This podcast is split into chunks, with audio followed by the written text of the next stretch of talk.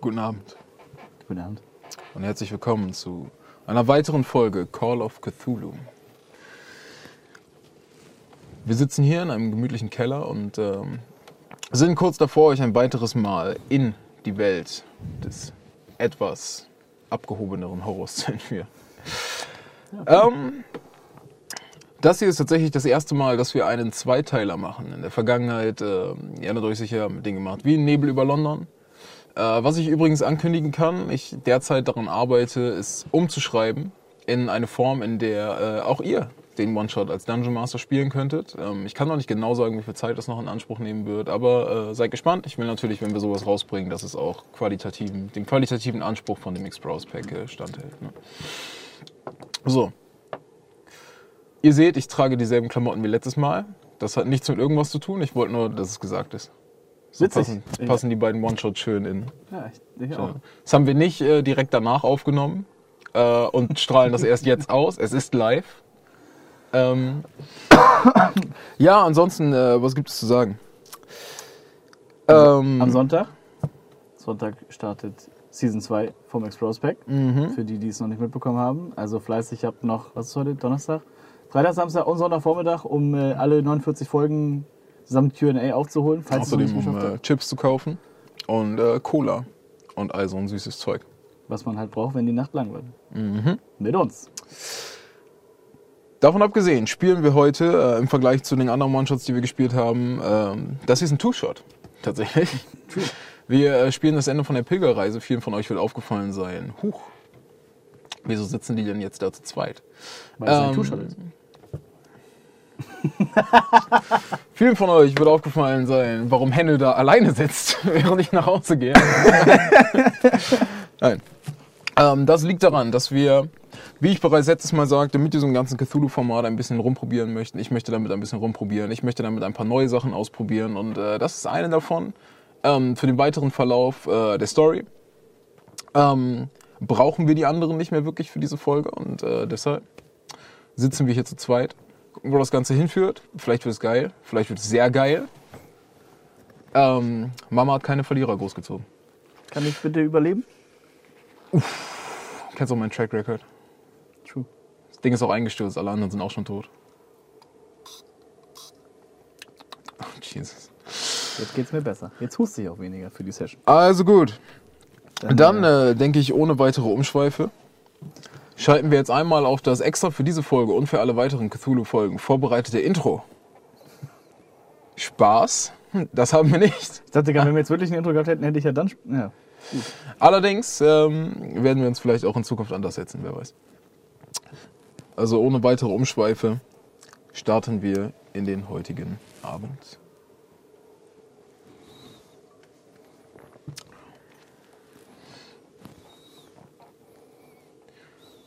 Kann dich hören. Wunderbar. Also meine Würfel. Da. Wir befinden uns in der Himalaya-Region. Nachdem die letzte Session damit begonnen hat, dass äh, eine kleine Gruppe Forscher, Archäologen, Geologen und weiterer Professionen höheren Geistes sich aufgemacht haben in die Region, um eine verborgene Stätte zu finden. Genauer gesagt, eine verborgene Tempelregion von Mönchen. Das Ganze wurde auf die Beine gestellt von einem gewissen Professor Dr. Franklin Sinclair, einem Alumni einer Universität, zu der diverse andere Charaktere, die in der letzten äh, Folge aufgetaucht sind, gehört haben. Allerdings war der einzige davon, den ihr bis jetzt treffen äh, konntet, äh, Professor Dr. White. Der andere Teil der Expedition hatte sich bereits aufgemacht in das Gebirge. Ihr allerdings äh, gehörte zum zweiten Expeditionsstab und so machte ihr erst äh, kurze Zeit später euren Weg nach oben gebracht von einem kleinen, schlecht in Schuss gehaltenen Sowjethelikopter, flog ihr auf den Berg hoch und äh, betratet dort das erste Mal das Basislager, als die eiskalten Himalaya-Winde euch entgegenwehten. Weiter führte die Expedition in äh, ein kleines Tal, in dem durch Zufall anscheinend ausgelöst im schlimmstmöglichen Moment eine Lawine über das Tal rollte und euch zwang, in einer Höhle Schutz zu suchen. Doch wie es der Zufall so wollte, war diese Höhle genau der Ort, den ihr gesucht hattet. Und so begann die Expedition, zumindest was davon übrig war, tiefer und tiefer in die Höhle vorzudringen. Tiefer und tiefer in die Tempelregion, wo immer mehr subtil seltsame Dinge auf euch warteten. Im eigentlichen, enormen Tempelteil angekommen, stellte sich der Gruppe dann die Frage, wollten sie den Pilgerpfad weiter beschreiten? Oder wollten sie aufhören? Nur zwei mutige Gestalten machten sich auf, den Rest zu erkunden. Zum einen Samuel Turner, Professor der Archäologie, und zum anderen Mr. Hernandez, seinerseits Geologe. Zusammen betraten sie den ersten wirklichen Teil der Pilgerreise. Legten sich die Augenbinden an und versagten ihre Sicht. Eine Tür führte weiter, geleitet von Geräusch nun, nahmen sie sich als nächstes das Gehör. Und eine weitere Tür später, den Geruchssinn. Mit drei von ihren fünf Sinnen nunmehr ausgeschaltet,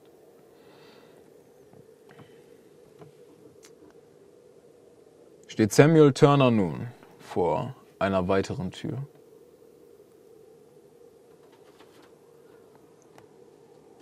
Sie ist verschlossen. Ähm, ist Mr. Hernandez noch an meiner Seite? Spüre ich den irgendwo? Greifst äh, zur Seite und spürst immer noch den gefütterten Parker. Ja? Ähm, die Tür irgendwie ein Knauf oder ein. Ja, das ist wie die Türen hier vor.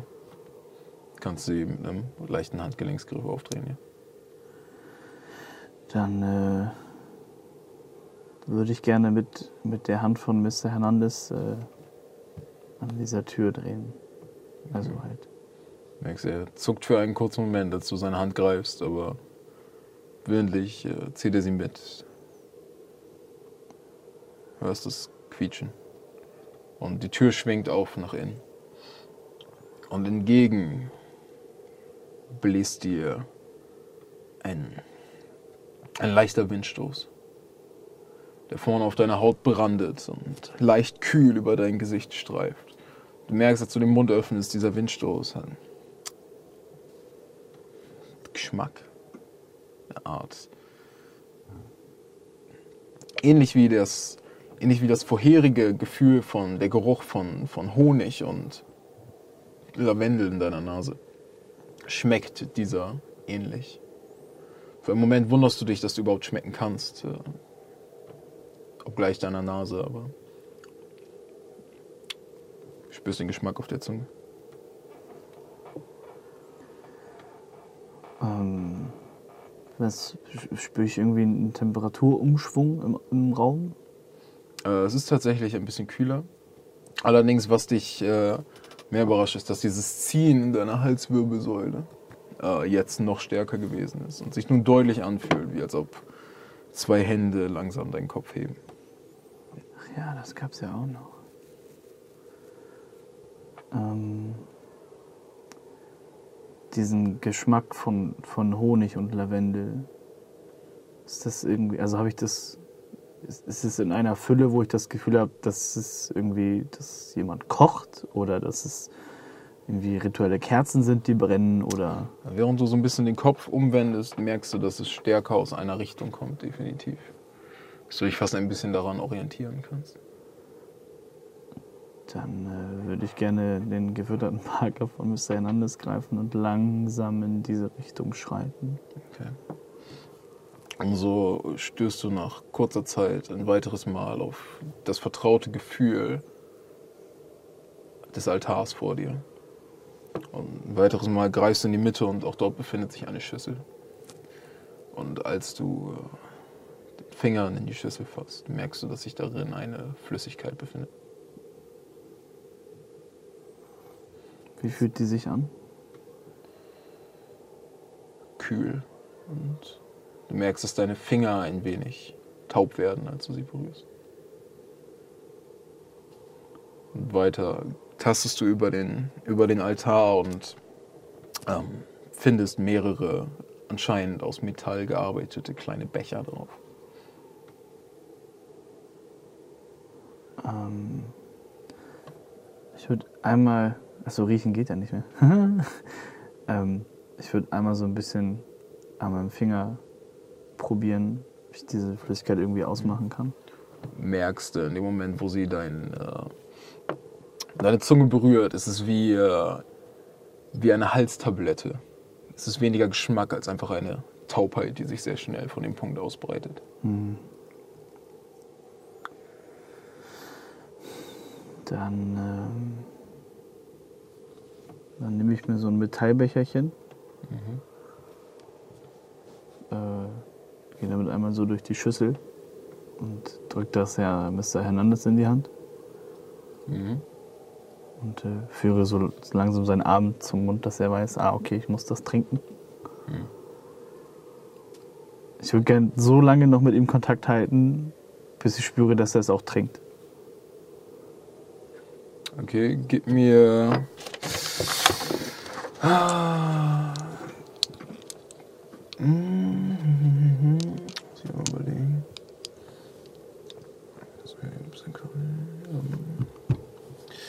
Ja, nehmen wir es, nehmen wir es einen Spot-Hidden-Check. So als.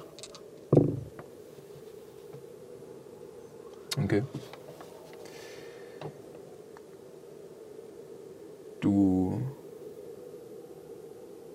merkst, wie er den Arm weiterhebt und es in Richtung seines Gesichtes geht. Du merkst, du kannst allerdings nicht genau sagen, ob er es trinkt. Du merkst, dass es in Höhe seines Gesichtes ist. Ganz kurz für die Zuschauer, ähm, da Henne nicht sehen kann, was er selbst würfelt, äh, machen wir es aber jetzt einfach so. Ich werde euch äh, Daumen nach oben oder den Daumen nach unten zeigen, je nachdem, ob er erfolgreich war oder nicht. Und das dann zwei Daumen ist dann äh, Hard Success? Ja, Hard Success ist. Das zeige ich euch, wenn es Der, ist. der, er ist ein super Success. Ähm, und ja, dann schnappe ich mir noch einen Becher und ähm, zögerlich, aber ich mache ihn auch nicht ganz voll. Aber ich nehme auf jeden Fall auch einen Zug. Okay. Und als du die Flüssigkeit in deinen Mund kippst und sie für einen Moment darin herumschwimmt, bevor du sie äh, beginnst zu schlucken, merkst du, wie dein gesamter Mund diese starke Taubheit annimmt. Und äh, kurzen Moment später kaust du, beißt dir einmal probeweise auf die Zunge und äh, spürst nichts. In dem Moment tastest du nach vorne und merkst, dass vor dir nicht mehr der Altar ist, sondern eine weitere Tür. Diese hier fasst du an und scheint größer zu sein als die letzten. Enormer. Spürst auch hier anscheinend die abblätternde Farbe daran. Mental stellst du dir vor, dass sie dieselbe rote Farbe hat wie die anderen Türen davor, aber du kannst sie nicht sehen. Greifst so ein bisschen an die Seiten und merkst, dass sie deutlich größer zu sein scheint.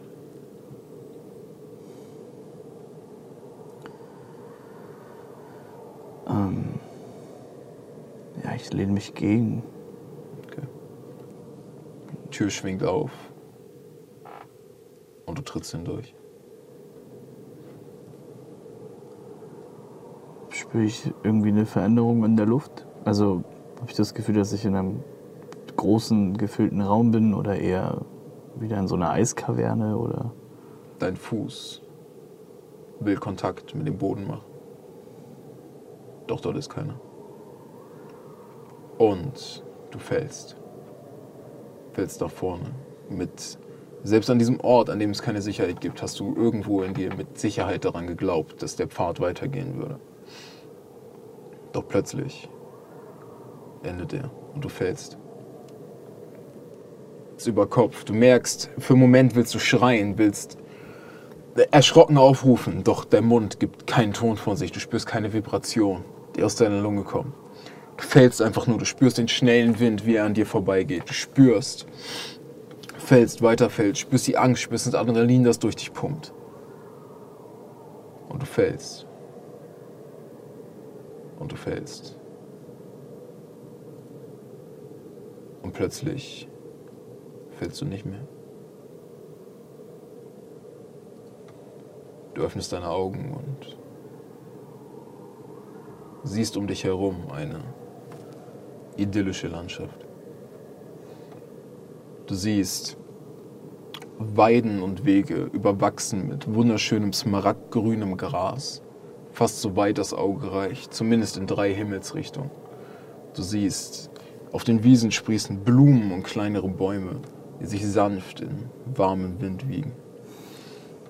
Du siehst die Blumen tragen alle möglichen Farben, von Rot über Lila über Blau. Alle stehen in der Blüte und von all denen geht dieser wunderbare, rosige Duft aus. Du drehst dich um und du siehst weit, weit in der Ferne.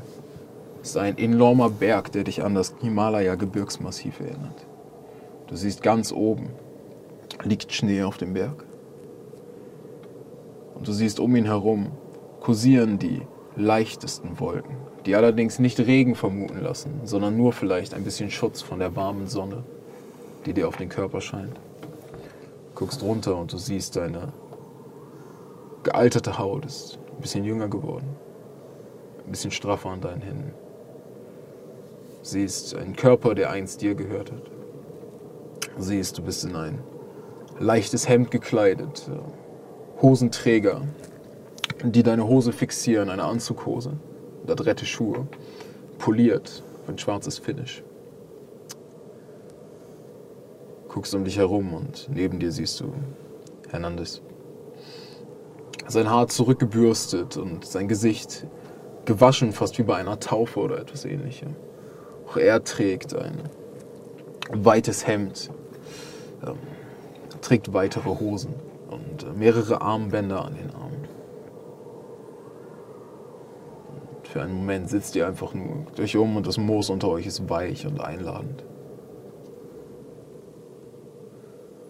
Dich an und sagt, als ich äh, von dieser Expedition gehört habe. Wow. Nun, ich dachte, es wäre einfach nur ein, ein anderer Job. Ganz gewöhnliche Arbeit. Wie seltsam. Ich sehe etwas, was nicht sein kann. Und doch wundere ich mich nicht.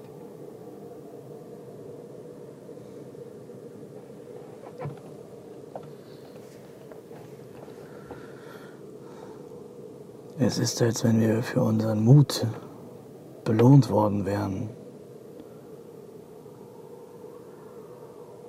Für, für die Entscheidung, für die Entscheidung gegen das Weltliche.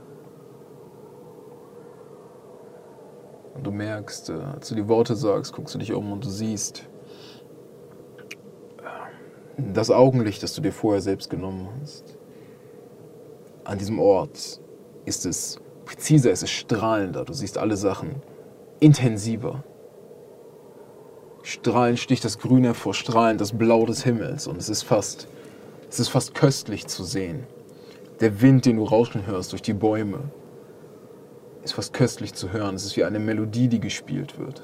Nur für dich. Und den Geschmack der Luft zu kosten, ist süß wie Honig zu riechen an diesem Ort ist wie hunderte Räucherstäbchen des schönsten Geruchs wahrzunehmen. Siehst auch Hernandez, wie er einmal tief in seine Lunge einatmet und zufrieden ausatmet. Jung guckt und sagt, sieh, vielleicht ist es das. Doch sind wir alleine hier? Sind wir die Einzigen? Und in dem Moment, wo er das sagt, hörst du eine Stimme, du drehst dich um und du siehst einen jungen Mann. Vielleicht Anfang, Mitte 20 so. Du siehst äh, schwarzes Haar, das ordentlich nach hinten gekämmt ist. Du siehst äh, golden umrandete Brille, die auf seiner Nase sitzt. Du siehst, er trägt ein Hemd etwas locker und äh, eine Krawatte davor, die in dunklem Rot glänzt. Siehst auch, er trägt eine Anzughose, aber seine Hosenträger lässig zur Seite geworfen, fallen ihm so ein bisschen an den Beinen runter und äh, auch er steckt in gut polierten Schuhen. Als er mit einem Lächeln auf euch zugeht, siehst du seine stechend blauen Augen, nimmst sie stärker wahr, seine etwas gekrümmte Hakennase und das freundliche Lächeln auf seinem Gesicht. Er sagt, Neuankömmlinge. Es und er kommt ein bisschen näher und greift zuerst Hernandez Hand und dann deine und du merkst, seine Hand ist warm, freundlich. Und ich an und sagt, es freut mich wahrlich, eure Bekanntschaft zu machen.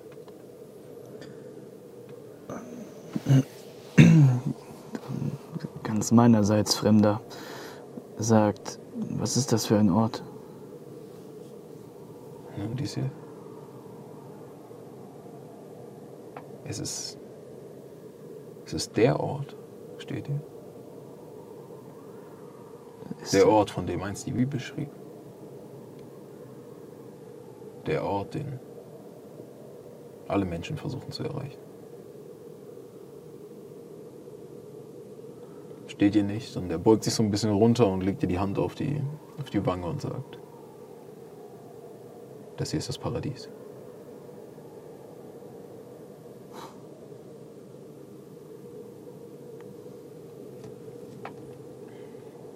Und ich und lächelt ein weiteres Mal und sagt, mein Name ist äh, Dr. Franklin Sinclair.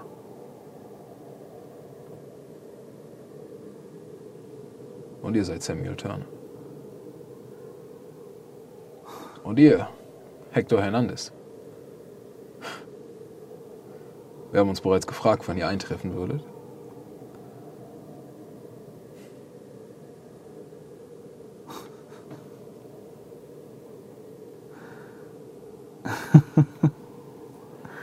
Ist äh, Professor Dr. White bei euch? Ähm, nun, wie ihr sehen könnt, sind wir die Einzigen, die hier angekommen sind. Und einen Moment hat er einen bedrückten Gesichtsausdruck. Und er sagt, wie kann das sein? Nun, unsere Gruppe war durchaus eine Handvoll jüngerer und älterer. Allerdings, als wir dieses Sanktum fanden, tief unten in den Bergen, nun, es wollte quasi keiner die Reise ins Nirvana antreten, nur, nur meine Wenigkeit und Hernandez hier, der mich nicht alleine gehen lassen wollte. Nun, ich äh, muss zugeben, äh, ein gutes Mysterium hat mich noch nie abgeschreckt. Der Mann ich weiter an und sagt, nun, kein Grund für, kein Grund bedrückt zu sein. Von uns haben auch nicht sofort alle die Reise angetreten. Aber nun sind wir alle hier und nun, deutlich zum Besseren. Kommt, ich, äh, ich äh, stelle euch die restlichen Mitglieder vor. Und der Mann beginnt, so einen kleinen Hügel hochzugehen. Und ihr beiden folgt ihm hinterher. Tretet jedes Mal auf dieses gefederte, weiche Moos, Schritt für Schritt für Schritt. Auf Tore und merkt, dass die Sonne ein bisschen wärmer auf euch scheint. Es sind gute 20 Grad bei sehr leichtem Wind. Die Temperatur ist einfach nur angenehm. Steht auf dem Hügel und seht jetzt ein Stück entfernt eine kleine Gruppe an Leuten. Ein paar davon sitzen zusammen und unterhalten sich. Ein paar davon stehen einfach nur und schauen in die Weite. Ein paar davon liegen anscheinend schlafend auf dem Gras. Und äh, der Mann geht in so ein leichtes Joggen über, macht ein paar Schritte nach vorne und sagt, äh, August, August, würdest du für eine Sekunde? Und ihr seht, wie eine junge Frau aufsteht. Seht, äh, rotes, glattes Haar, das ihr so ein bisschen über die Schultern fällt. Ihr seht ein paar Sommersprossen in ihrem Gesicht. Ihr seht auch bei ihr ein freundliches Lächeln. Sie hat diese grünen Augen. Sehr fahle, blasse Haut. Ist attraktiv in ihrer etwas engeren Uniform. Ihr seht äh, einen Gürtel, einen Gurt, an dem sich anscheinend einmal eine Pistole befunden hat. Ihr seht äh, höhere, reitähnliche Stiefel den Füßen. Ihr seht eine engere Hose. Ihr seht äh, Haken, an denen wahrscheinlich einst äh, Kletterhaken gehangen haben oder etwas ähnliches. Und äh, sie macht ein paar Schritte auf euch zu und sagt, oh, Dr. Turner und Mr. Hernandez. Und es freut mich, euch willkommen heißen zu können hier. Und äh, für einen Moment guckt äh, Franklin Sinclair zwischen euch hin und her und sagt, nun, äh, August Bridget, die stellvertretende Expeditionsleiter. Ihr erinnert euch vielleicht an das Dossier. Ja. Ja, durch, durchaus. Ich. Ähm, verzeiht, Mr. Sinclair, ich bin ein bisschen. ich, ich weiß nicht, ob verwirrt das richtige Wort ist. Es ist nur. Ähm, es ist sehr, sehr übermannend. Ich verstehe. Für uns war es anfangs ähnlich. Tatsächlich. Ähm, nun, äh, wie wäre es, wenn wir es folgendermaßen? Ich stelle euch den Rest des Camps vor und dann machen wir uns auf einen kleinen Spaziergang. Ihr könnt mir die Fragen stellen, die ihr möchtet. Bitte, ja. Also gut. Und zusammen mit äh, Professor Sinclair machst du deinen Weg durch das Lager, guckst in unzählige strahlende Gesichter, wie sie deine Hand schütteln. Ein paar erkennen dich, äh, ein paar stellen sich erneut vor. Ähm, Leute, von denen du gelesen hast, die du einst treffen wolltest. Ähm, Leute, die du bereits früher getroffen hast. Manche Leute, die neue Gesichter sind. Aber jede, jede Begegnung wird erhoben durch diese Intensität des Gefühls, die darin mitschwingt. Die Intensität, dieses Lächeln zu sehen, die Intensität, diese Bekanntschaft zu machen. Und kurz danach äh, stehst du jetzt neben äh, Dr. Franklin Sinclair, als er beginnt, äh, über die Weiten zu schauen und ein Stück zu laufen. Und er sagt, warum habt ihr diese Reise angetreten, Professor Turner? Nun, ich ähm, war mir anfangs nicht unbedingt sicher, was mich in diesen Bergen erwartet, aber irgendetwas hat mir seit den letzten Jahren schon immer gesagt, dass es etwas gibt, was, was höher ist, was außerhalb unserer Reichweite liegt, fernab von unseren weltlichen Göttern, wie wir sie kennen aus allen Religionen. Nun, ich habe an der Universität viel, viel Hohn und Spott für diese Ansicht über mich ergehen lassen müssen, aber konnte mich nicht davon abwenden, von diesem Gedanken, dass es irgendetwas gibt, was im besten Fall sogar entdeckt werden möchte. Und nun, da fiel mir diese Expedition in den Schoß. Nun, Professor, ich äh, kenne die Probleme, von denen Sie sprechen. Die meisten Männer und Frauen da draußen sind. Äh, nun, alter Lehrer von mir sagte einst, äh, unterschätzt nie die Kraft des menschlichen Geistes, versteht ihr? So schaffen kann er sein, doch gleichzeitig ähm, so festgefahren. Habt ihr jemals darüber nachgedacht, Professor Turner? Alles Menschengemachte dort draußen war einst eine Idee.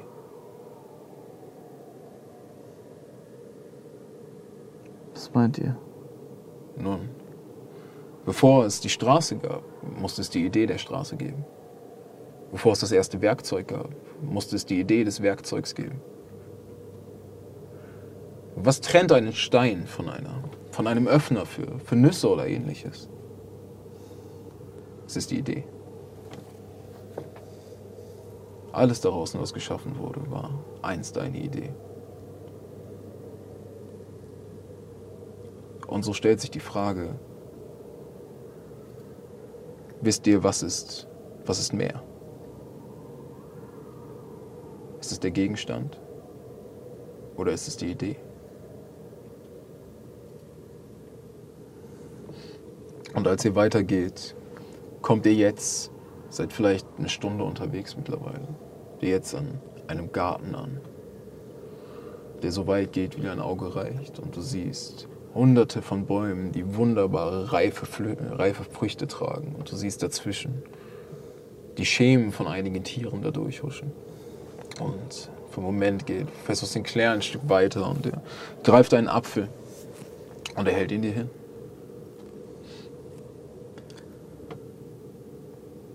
Ich, äh, ich möchte ihn so einmal in seiner gesamten Rundlichkeit einfach betasten und dran schnuppern, den, den kleinen Stock, den, wie nennt man das eigentlich? Diesen Ast oben quasi. Der Stiel. Den Stiel. es ist einfach weg, das Wort. Ähm, ich möchte einfach diesen Apfel mit all meinen Sinnen irgendwie erfahren. berührst ihn und spürst diese glatte, ebene Oberfläche.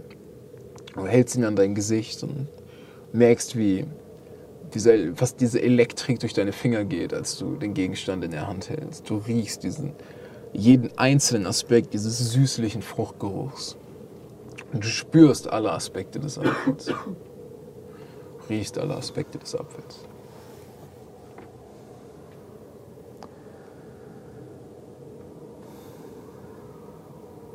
Sagt Mr. Sinclair, als ihr diese Expedition ins Leben gerufen habt, wusstet ihr von diesem Ort? Nein. Einst war ich, äh, wie die meisten, jemand, der nach Dingen gesucht hat wie Ruhm, Erfolg. Wisst ihr, ich bin äh, Professor in Philosophie und in Geschichte. Mein Hintergrund hat mich bewegt. Ich wollte Geheimnisse aufschlüsseln, doch Immer war mein Blick falsch. Immer war mein Blick verquert. Ich glaube, innerlich habe ich mir immer gewünscht, eine solche Erfahrung zu machen, nur um zu sehen, was wirklich ist. Und jetzt sehe ich mehr, als ich jemals gesehen habe.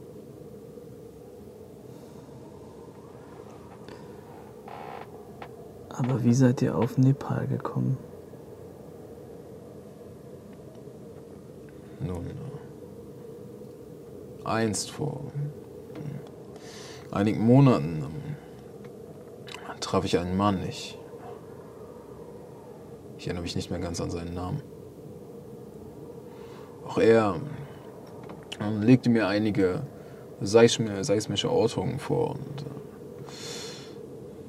äh, nun ähnliche Dokumente, die belegten, dass es anscheinend eine alte, verborgene Stätte hier gab. Mein Hunger nach Wissen war geweckt und in Anbetracht der Tatsache, dass ich äh, nun einst mit äh, Männern wie Dr. White zusammengearbeitet habe und Mrs. Bridget noch aus meinen alten Tagen der Universität kannte. Nur im Hunger nach Ruhm bin ich hier hingekommen, doch ich habe mehr gefunden. Und ich hätte gerne, dass ihr mehr findet, doch leider ist ähm, nun dieser Moment kann nicht ewig dauern. Man braucht eine Art Erlaubnis, um an diesem Ort zu verweilen. Der Pilgerpfad ist noch nicht beendet. Wir gehen ihn immer noch. Ihr geht ihn immer noch. All die ihr dort gesehen habt in dem Lager, haben ihn bereits beendet. Und dreht sich um und zeigt in die Ferne auf den enormen Berg, der da steht. Und sagt,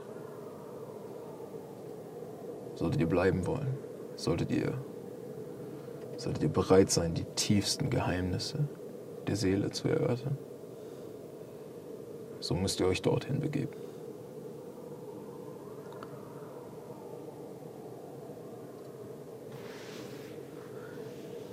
Ich möchte diesen unwahrscheinlich wunderschönen und vermeintlich auch heiligen Ort nicht mit Zweifeln beflecken, aber ist, ist der Aufenthalt hier für immer?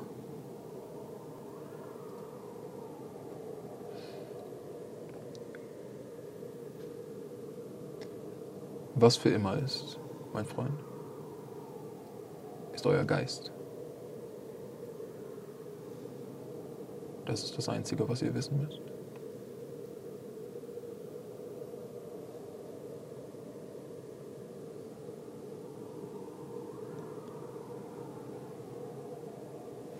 Erlaubt mir eine weitere, eine letzte Frage, Mr. Sinclair. Mhm. In dem Sanktum, das wir gefunden haben, der Beginn dieser Pilgerreise und auch schon die Höhlen davor, haben uns relativ unscheinbare Blicke gegeben auf das, was ich hier vorgefunden habe. Oft ist die Rede vom Nirvana. Wie kann ich eine Reise ins Nirvana antreten und ende hier nun im schönsten aller Paradiese?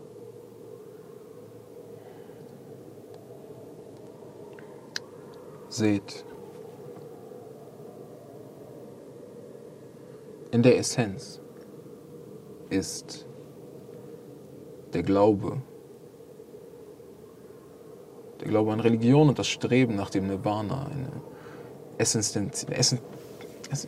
existenziell vergleichbare Sache. Versteht ihr? Nehmt zum Beispiel das Konzept des Opfers. Jesus, so schreiben sie, starb am Kreuz und opferte sich für die Sünden. Solltet ihr einer Religion angehören, wird von euch verlangt, euren, eure tiefen menschlichen Bedürfnisse zu opfern für eine höhere Kraft der Moral. Spart euch auf bis zur Ehe.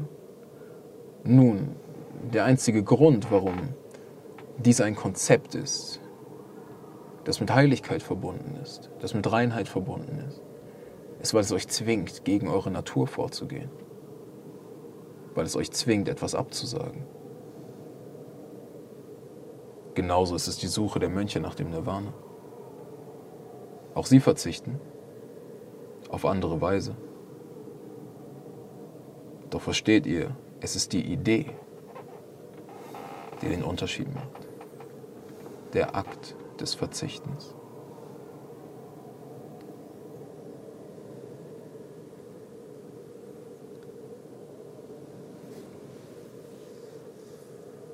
Ich verstehe, ich höre, was ihr sagt und ich weiß auch, was ihr meint, aber wäre es nicht eine, eine erstrebenswertere Lebensweise, wenn wir unsere Natur nicht zurückstellen müssten?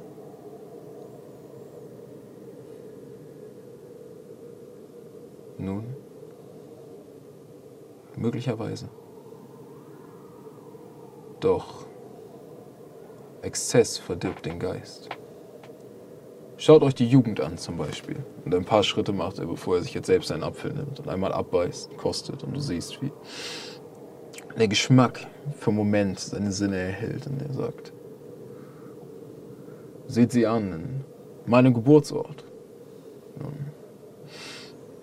Die junge Generation hat Tag ein, Tag aus Wege gesucht, sich abzulenken. Ich bin in einem kleinen Dorf groß geworden an der Ostküste Amerikas. Das Leben hat ihnen nicht genug Geschmack geboten und so entschieden sie sich zu experimentieren, erhöhten ihre Sinne immer weiter mit dem Konsum von Substanzen. Doch was hat es ihnen gebracht? Jedes High wird von einem Tief gefolgt. Versteht ihr? Das Streben nach immer größerem Exzess, nach immer größeren positiven Stimuli ist gleichzeitig inhärent damit, Negatives zu empfinden. Denn wenn irgendwann alles großartig ist, sollte man meinen, dass nichts mehr großartig ist. Was man verstehen muss, ist, dass Akzeptanz der Schlüssel ist. Die Akzeptanz, dass das Leben sowohl positive als auch negative Seiten hat. Vor keinem davon sollte man sich verstecken. Doch, um dies wirklich auskosten zu können, muss man auch dem Streben nach positiver Emotion absagen.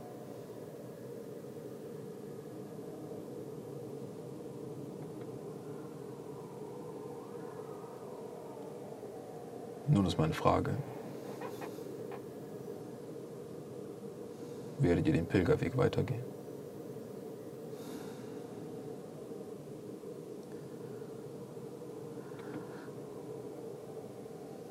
Nun, ich wollte wissen, was sich in diesem Sanktum im Himalaya verbirgt. Und auch wenn ich bis hier schon einiges gesehen und erlebt habe,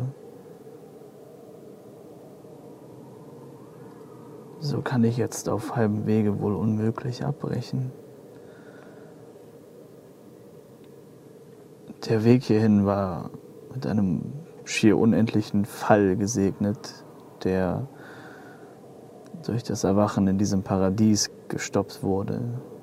Nun, wir haben einige der Mönche in den Sankten gesehen.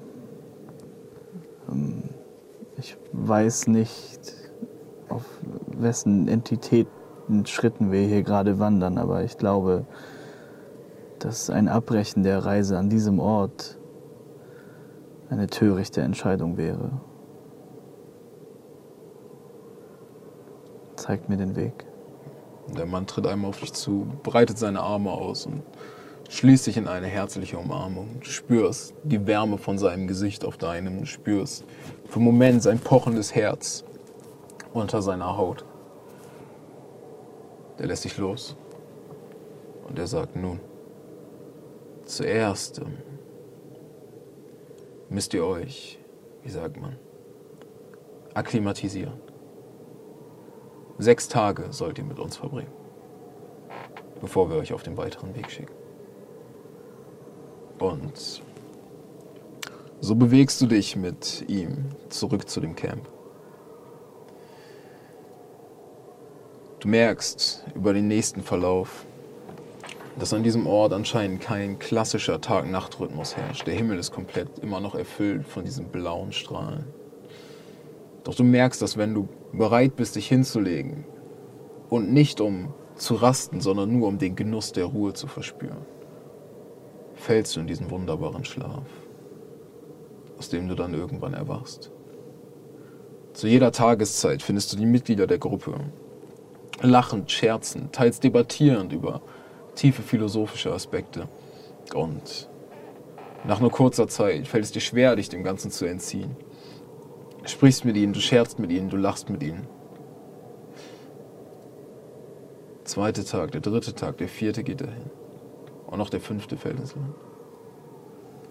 Wo du am sechsten Tag erwachst und du vor dir knien siehst, äh, das Gesicht von Dr. Sinclair der sagt, ihr habt mit uns gespeist, mit uns gelacht. Nun ist es Zeit, euren Weg anzutreten. Und langsam erhebst du dich und ihr beide beginnt in Richtung des Berges zu gehen. Ungefähr einen halben Tag dauert es, deutlich kürzer als du erwartet hättest, bevor ihr jetzt vor dem enormen Gebirgsmassiv steht, das dich ein weiteres Mal an das Himalaya-Gebirge erinnert. Sinclair guckt dich für einen Moment an und spricht die Worte. Vergesst niemals, es ist der Geist, der die Entscheidung trifft. Die Idee ist stärker als das, was sie schafft. Und einen Schritt tritt er zurück. Du siehst vor dir das Gebirgsmassiv und siehst jetzt keinen Pfad. Aufstiegsmöglichkeit. Allerdings siehst allerdings, der Stein ist besteigbar, erkletterbar. Ist Hector noch bei mir? Ist er mitgekommen? Nein. Ähm, Mr. Sinclair, was ist mit. Was ist mit Hector? Der guckt dich einen Moment an und leichtes Lächeln auf den Lippen, als er sagt. Den ersten Schritt dieser Reise habt ihr zusammen gemacht. Doch diese Reise ist eine intime Erfahrung. Sich selbst zu entsagen erfordert sich selbst. Ich verstehe. Und dann würde ich mir mal diesen besteigbaren Stein angucken. Du siehst vor dir, das Massiv zieht sich weit, weit in die Höhe. Allerdings, ähm, wo du normalerweise niemals davon überzeugt sein könntest, so etwas zu ersteigen mit deinen bloßen Händen, spürst du eine innere Kraft, die in dir brennt. Sind das so. Ist das quasi so eine menschengemachte Leiter in den Stein? Also quasi so Aushöhlungen oder.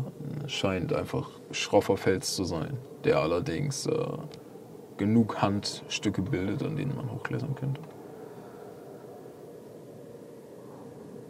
Dann versuche ich mich doch mal an dem Ausstieg. Okay. Würfel bitte einen Climb-Check. Wo ich natürlich richtig proficient drin bin.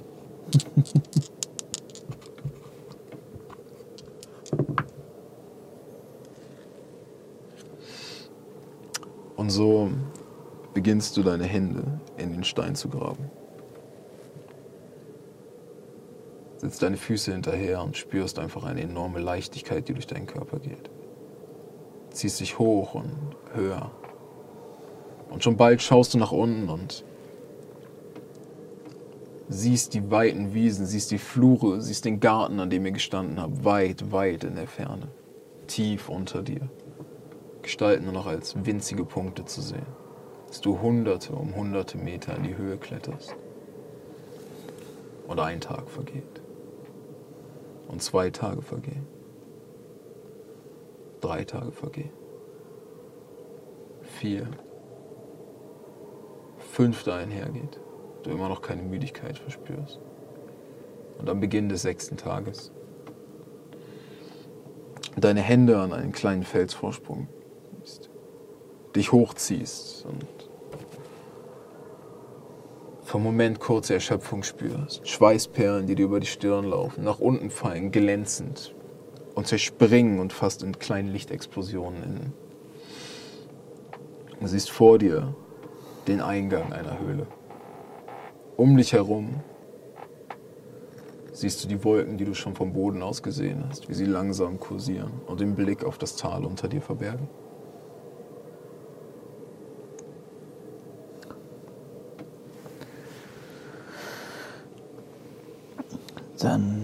Würde ich mich gern Richtung Höhle bewegen.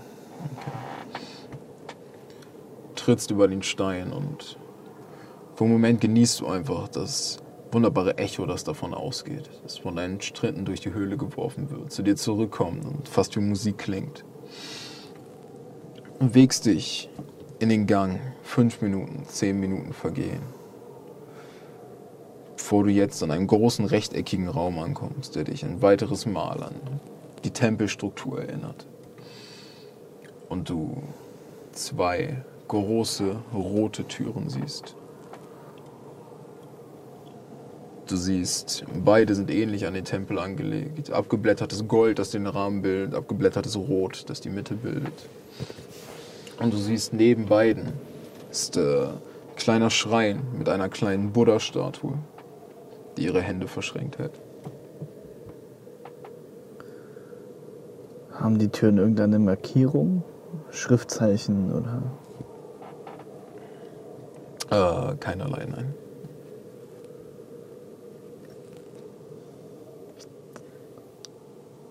Sehen die Buddha-Statuen, sind es die gleichen? Äh, die sind die gleichen, ja. Okay.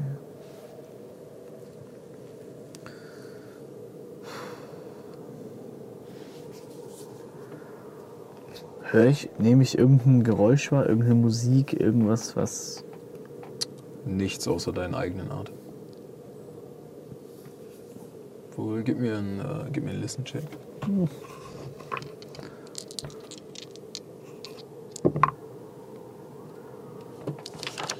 Mal.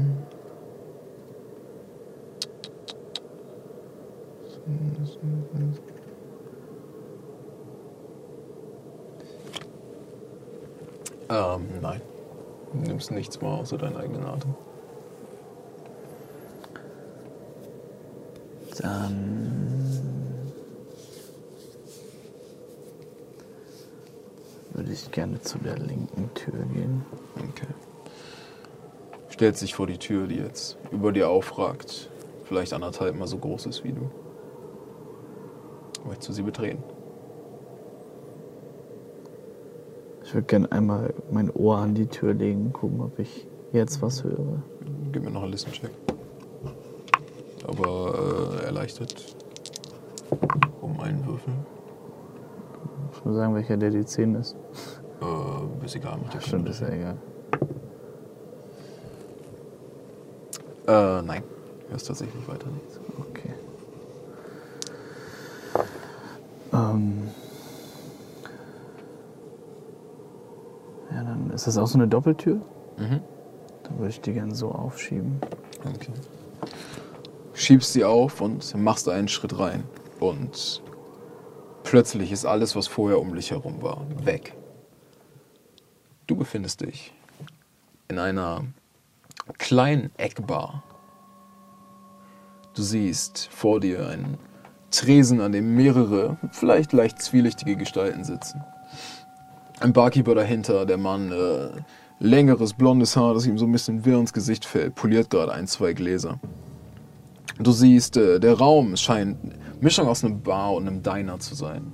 Ist mit ein paar Leuten gefüllt, die jetzt um diese Nachtzeit, und du guckst raus und anscheinend ist es Nacht, diesen Ort aufgesucht haben, um äh, vielleicht nach der Arbeit noch etwas zu essen oder etwas zu trinken. Guckst draußen auf die Straße und äh, siehst einige Straßenschilder.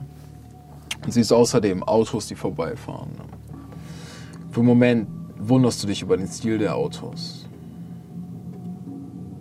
50er, 60er vielleicht. Bist weiter raus und siehst Regen, wie er an die Glasfenster dieses Diners peitscht. Siehst Leute, wie sie mit Regenschirmen über die Pfützen laufen, die sich auf der Straße gebildet haben. Und selbst sitzt an der Bar und ist so ein bisschen, etwas schlaftrunken nach vorne. Siehst neben dir einen kleinen servierten Spender, als jetzt der Barkeeper zu dir kommt und sagt, ja, hey, geht's dir, geht's dir gut? Ähm, ja, ich. Ja, nein, ich weiß es nicht. Ähm, Willst du einen Drink? ja, ein, ein Whisky Sour bitte. Und er nickt dir einmal zu und du siehst, wie er ähm, seinem Shaker greift, äh, aus seinem Kühlschrank ein Ei holt und beginnt den Drink zu machen. So ein bisschen. Und du hörst neben dir eine Stimme, die sagt, machen Sie zwei draus, bitte. Und du siehst, wie sich neben dich eine extrem attraktive junge Frau sitzt. Sie ist wallendes blondes Haar, das glänzend dir auf die Schultern fällt. Du siehst eine weit geöffnete Bluse, die ähm, Teil eines roten spitzen BHs zeigt und einladend ihren Ausschnitt präsentiert. Sie ist eng anliegende Kleidung, ein schwarzes Top und darunter ein schwarzer Langrock. Sich die Frau jetzt langsam elegant auf den Stuhl neben dich setzt und dir die Hand entgegenstreckt. Du siehst äh, ein, zwei Ringe daran.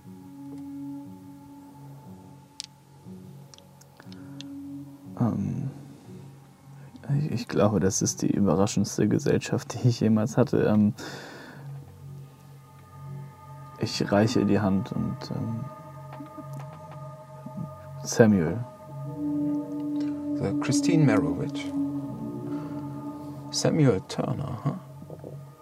Dass ich jemanden von ihrem Ruhm in so einem Ort treffen würde, wundert mich. Wie, wie darf ich das verstehen? Wissen Sie, ich. Oh, das ist mir ein bisschen peinlich, aber. Und mein Vater war im selben Feld unterwegs wie sie. Und ihr letzter Pfund war wirklich. Nun, siehst sie, ihre Wangen haben so ein leichtes Rot, als sie sagt. Extrem beeindruckend. Das komplette Skelett eines Plesiosaurus zu finden und das in, in so einem Zustand.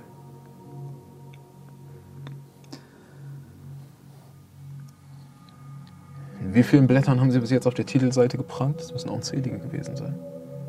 Und du siehst, wie der Barkeeper jetzt zu diesem Zeitpunkt zurückkommt und die zwei Getränke auf den Tresen stellt. Danke. Ähm, Miss Merowitch, es mag. Es, es mag merkwürdig erscheinen, aber. Ähm, wo sind wir hier genau? Kenne diese Bar nicht. Nun, wir sind in New Orleans. Planters Pub. Ich kann mir vorstellen, dass in deinem Kopf wie Ihnen zu viel vorgeht, um sich die Orte zu merken, an denen Sie sind. Aber kommen Sie um die Uhrzeit in der Nacht. Sollten ein bisschen vorsichtiger sein. Ja, es, es ist tatsächlich ein wenig spät. Ähm, ich schaue mich in der Bar um. Sehe ich irgendetwas, was, was nicht hierhin gehört? Außer mich. Ähm, ja, scheint alles thematisch sehr passend zu sein. Kannst du mal einen Spot-Hidden-Check geben?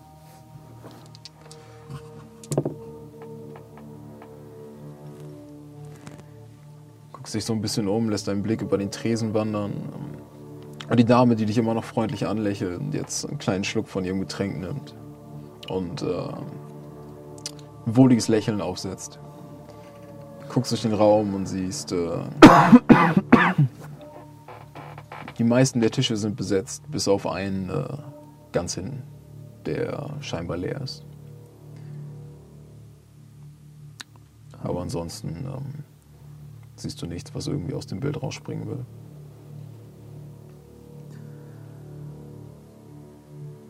Und sie sagt, wissen Sie, ähm, seufzt einmal und sagt, nun, ich eigentlich, ja, wie soll ich sagen, halten Sie mich nicht für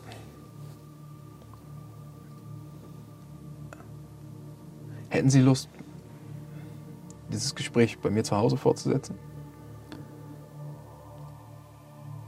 Sie nimmt einen weiteren Schluck von ihrem Getränk. Ähm, ähm, es- Miss Merowitch, das ist, ähm, das ist ein sehr nettes Angebot. Ähm,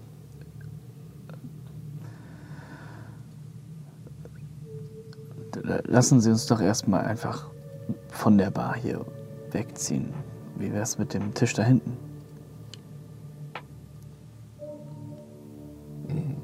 Dich an und sagt, ähm, na gut, wenn Sie möchten. Steht auf und nimmt ihr Getränk. Ja, ich nehme eins und folge ihr. Setzt euch zusammen an den leeren Tisch und äh, seht zur Rechten mehrere Speisekarten, die da stehen. Äh, eine Cocktailkarte. Seht ansonsten, äh, ist leicht gedeckt mit einer Papierauslage und äh, Servietten und Besteck.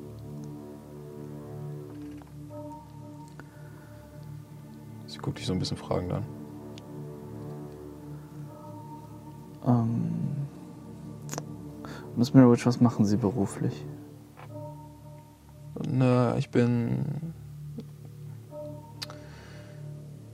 So etwas wie eine Reporterin, könnte man sagen.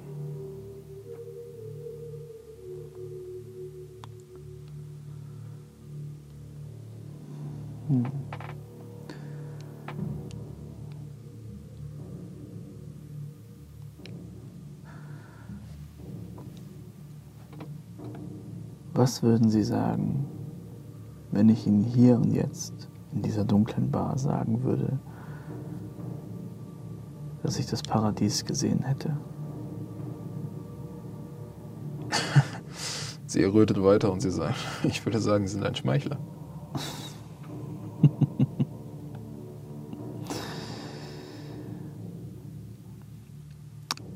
Es ist durchaus äh, gerechtfertigt, dass Sie diese Worte auf sich münzen. Aber nach allem, was ich bisher gefunden habe, auch der Plasiosaurus, ich, ich habe das Paradies gesehen vom Arrowwitch. Sie guckt dich an und sie streckt so ein bisschen ihre Hand aus und nimmt deine sagt, dann teilen Sie es mit mir.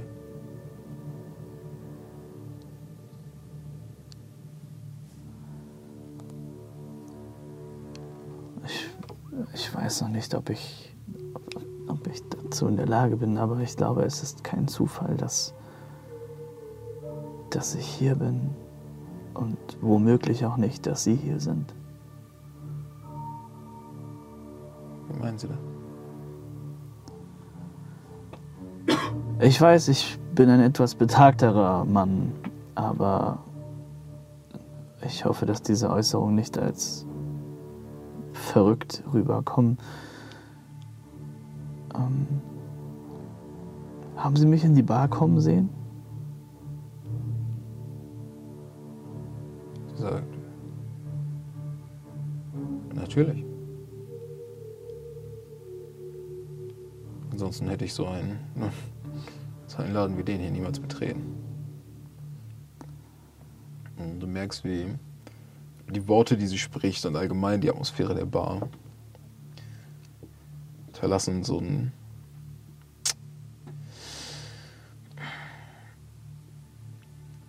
es hat etwas Dumpfes.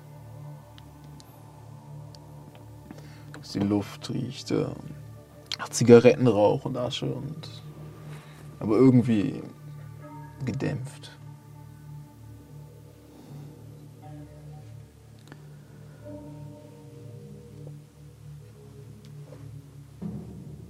Ich weiß nicht, wo Sie diese Bilder herhaben, Smirowitsch, aber ich kann mich nicht erinnern, in diese Bar gegangen zu sein.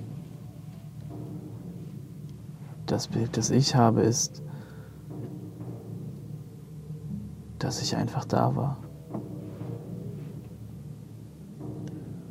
Ich weiter mal an, sagt, nun, wie wär's, wenn Sie sich einfach nur daran erinnern würden, wie Sie sie verlassen haben?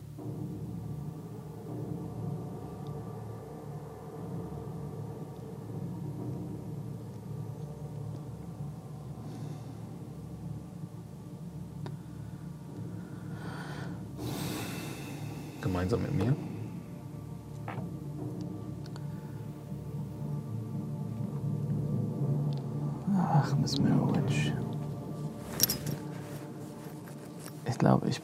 Zu sagen, dass Sie eine bildhübsche junge Frau sind.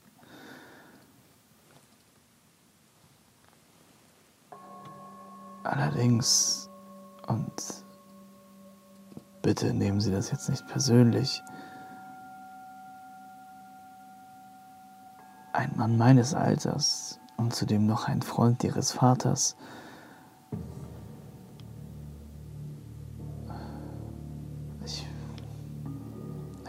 ich dass sich das ziemt.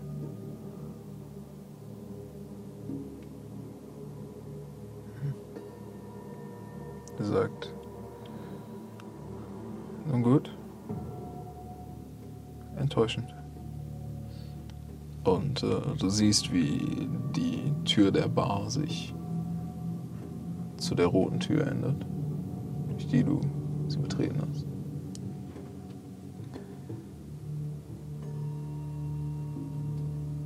Es ist, als ob für den Moment die Zeit stoppt.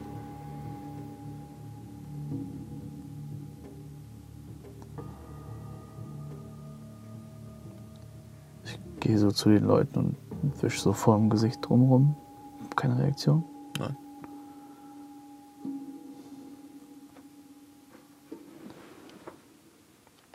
Du siehst an der Stelle, an der du gesessen hast, sitzt ein anderer Mann.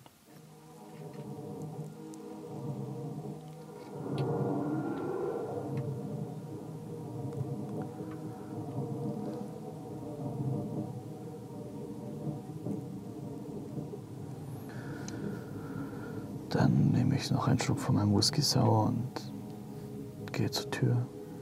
Der Geschmack ist irgendwo dumpf. Und du öffnest die Tür nach draußen und äh, du siehst, du stehst wieder vor den zwei Türen. Du siehst jetzt die Kerze, eine Kerze in den Händen des einen Buddha hat begonnen zu brennen. Ich verstehe. Ich mich auf zur anderen Tür. Du betrittst die Tür und äh, öffnest sie. Und auf einmal hat sich deine Umgebung geändert. Du sitzt in einem etwas durcheinander geratenen Apartment. Du siehst äh, zum Fenster raus und siehst einige höhere Blockgebäude, Feuerleitern, die nach unten zur Straße gehen und hörst den Lärm einer beschäftigten Stadt. Du siehst, in dem Raum verteilt sind mehrere Gestalten. Allesamt jung, allesamt äh, offene Hemden, Hosenträger, die so ein bisschen zu den Seiten gelegt sind. Ähm, Schuhe stehen brav aufgereiht neben der Tür, aber der Boden ist einfach voll mit Papieren. Ist einfach voll mit, mit Notizen und ähnlichem. Auch ein paar ältere Männer sind dabei. Und drehst dich um und siehst, wie dich einer der Männer direkt anguckt. Und du siehst Andrew Liebowitz. Ein Mann, mit dem du einst in Oxford studiert hast. Ein Mann, der, nun, eure Wege waren nicht ganz dieselben. Siehst du, wie er mit seinem etwas krausen Haar dir gegenüber sitzt. In ein äh, Jackett gehüllt. Und der dich anguckt und sagt, Turner, ich hätte nicht gedacht, dass ich das jemals zu Ihnen sagen würde, aber Sie sind ein Genie.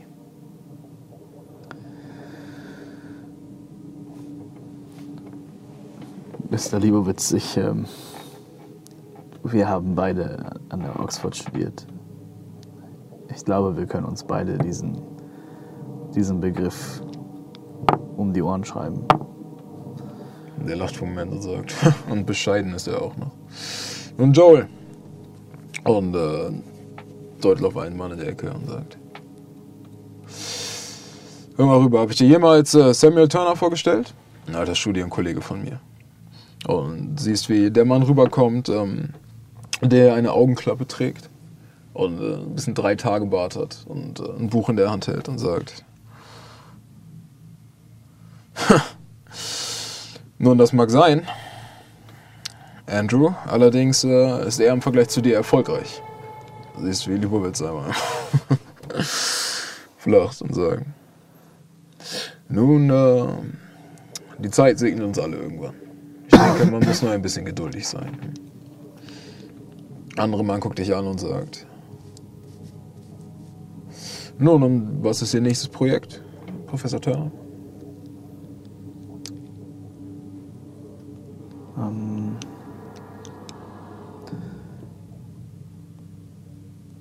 lassen Sie mich einen Moment nachdenken, bevor ich das in Worte fasse. Und ich würde mir gerne einmal die Notizen, die auf dem Boden verstreut ansehen, einmal einfach wahllos greifen und nochmal überfliegen. Okay. Äh, es geht um unzählige Themen. Das hier scheint ein klassisches, klassisches äh, Studententreffen zu sein. Es geht um mehrere Fachbereiche, es geht um mehrere, teils davon, Teile davon sind empirische Datenerfassung, teils Statistiken, teils Dissertation, Dissertation ich kann auch nicht reden. Ähm, und ähnliches. Okay.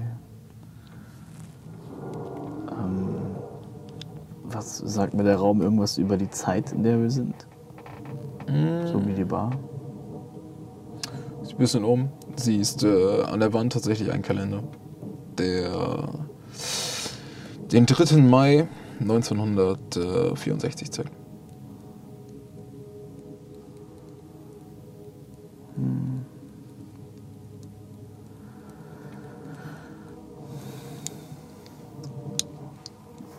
Nun, es gibt noch nicht groß etwas zu benennen. Aber Naja, es sind Anhaltspunkte, die ich bisher habe. Anhaltspunkte, Koordinaten. Allerdings Koordinaten, die nicht groß aussagekräftig sind für sich. Allerdings, wenn man sie genau betrachtet, einen gewissen Ort in ihrer Mitte einschließen. Ich weiß noch nicht was, aber ich denke, dass mich, dass mich die Zukunft irgendwie in den Himalaya bringt. Er sagt, der Himalaya. Was für ein ambitioniertes Projekt. Nun, Gut geschaffen für einen Mann wie euch. Ihr wart immer ambitioniert. Immer intelligent, immer vorausschauend.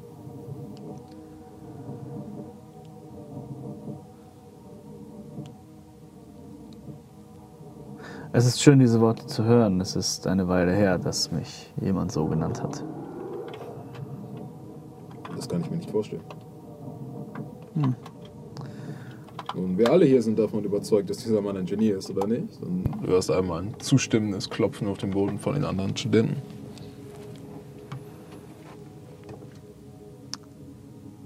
In unserer Mitte werdet ihr immer ein Genie sein.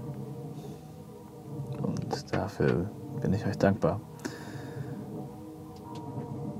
Mr. Liebowitz, was sage ich? Andrew. Was macht ihr zurzeit? Nun, äh, ich äh, unterrichte Geschichte an der Harvard University für den Moment. Allerdings äh, bin ich selbst am Überlegen, ob ich ein zweites Studium antreten soll. Welches wäre das? Nun, die Sprachwissenschaften haben mich schon immer interessiert.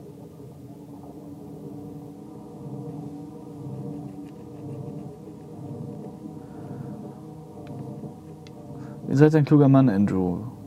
Und so wie ihr mich Genie nennt, weil ich den Dingen nachgehe, die mich interessieren und, und denen ich einen teilweise vielleicht auch merkwürdigen Gefallen finde, so solltet ihr das Gleiche tun. Und wenn es die Sprachen sind, die euch in den Bann ziehen, dann geht dorthin und lernt sie und schaut, was das Leben für, sie, für euch bereithält. Ein guter Ratschlag. Danke sehr. Und ein weiteres Mal stoppt das Bild und du siehst die Tür auftauchen.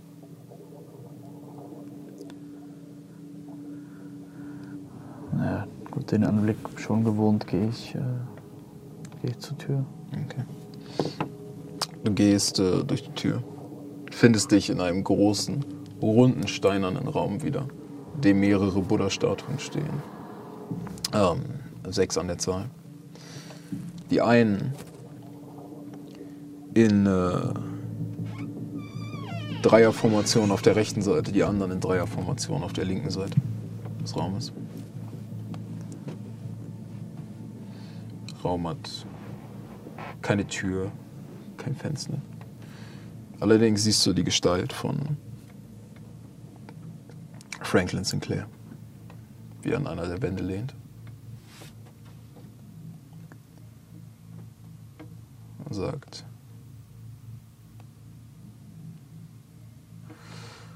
nun, ich äh, bin mir durchaus bewusst, es ist schwer, dem, äh, dem Menschlichen zu entsagen. Doch so hätte ich geglaubt, ihr wärt schon ein kleines bisschen weiter.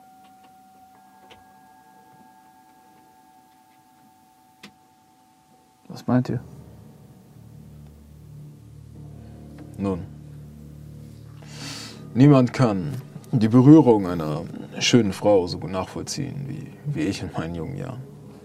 Oder das Streben nach Ruhm, den man einst nicht hatte. Doch, äh, nun. Versteht, im Antlitz des Großen und Ganzen sollten diese Dinge passé sein. Nicht aus Gründen der Moral oder ähnlich, sondern aus Gründen der Priorität. Steht ihr?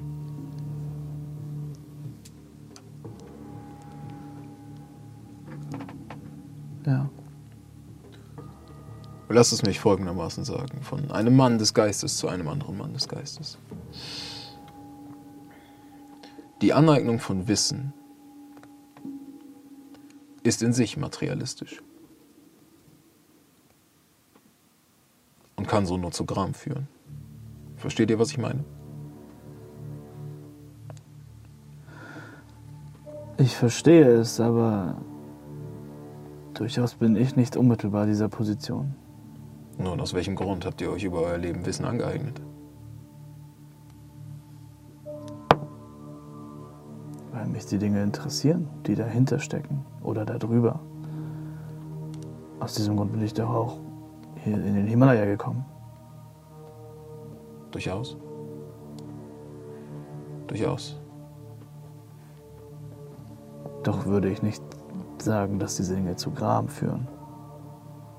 Nun, ich denke, es war Sokrates, der sagte, dass er weiß, dass er nichts weiß. Stellt euch euer Wissen wie eine Luftblase vor. Der Teil darin, was ihr wisst, der Teil da. Teil außen, was ihr nicht wisst. Seht, je größer die Blase wächst, desto größer wird ihre Oberfläche. Versteht ihr, was ich meine? Desto größer die Gefahr, dass sie platzt. Auch dies?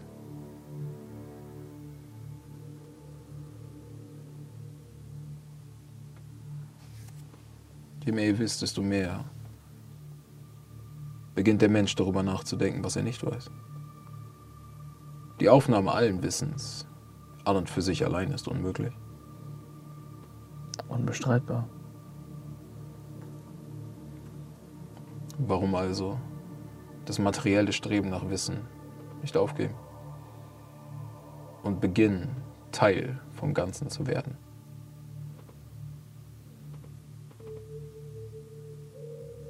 Ihr versucht Wissen zu einem Teil von euch zu machen. Doch habt ihr jemals drüber nachgedacht, Teil des Wissens zu werden?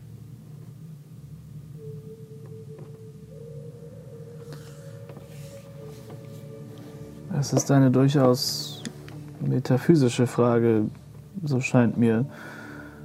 In meiner eigenen Anschauung bin ich ein Teil des Wissens in meiner Funktion als Professor an der Universität. Ich verstehe euren Standpunkt, gerade im Zuge dieser gesamten Pilgerreise, doch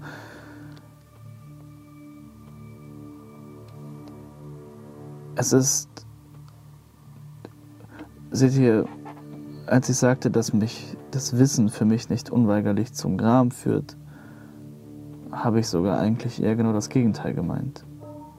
Denn das Wissen, das ich habe und was mir das Leben beigebracht hat, kann ich nun in die Generation nach mir fortleben lassen und so diese Generation nicht nur auf das Leben vorbereiten, sondern möglicherweise auch den Samen des Interesses an den höheren Dingen pflanzen. Unter der Annahme, dass dieses Wissen übergeordneten Wert hat. Nun, ein Mann unserer Profession muss davon überzeugt sein. Doch vergesst nicht Folgendes. Das Wissen, das ihr verbreitet, ist das Wissen einer materiellen Realität. Habt ihr euch jemals gefragt, warum so viel schief ist mit unserer Welt? So viel Krieg, so viel Leid? Weil Menschen Menschen sind. Nein. Weil Menschen Teil einer spirituellen Realität sind. Doch sie sehen nur die materielle Realität. Und diese ist bloß ein Echo. Ich sagte euch bereits, dass alles, was entsteht, einer Idee entsprungen ist. Genauso ist jede Tat, die ihr tut, einer Idee entsprungen. Jeder Krieg ist einer Idee entsprungen. Vergesst nicht, dass das einzige wirkliche Schaffen auf der spirituellen Ebene passiert, auf der gedanklichen Ebene. Alles andere ist nur ein Echo davon. Zu viele bewegen sich auf der materiellen Ebene. Zu viele denken in materiellem. Zu viele wenden sich ab von der Spiritualität heutzutage. Eine Welt verfällt, wenn sie im Echo von sich selbst lebt, wie Platons Höhlengleichnis. Es sind nur die Bilder der Vase, die die Menschen sehen. Und all diese Dinge, über die wir sprechen, fesseln einen an die Leinwand.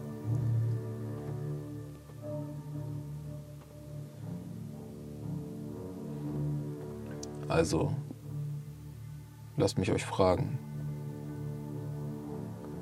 nachdem ihr all die Schritte gegangen seid, seid ihr bereit, den letzten Schritt zu tun?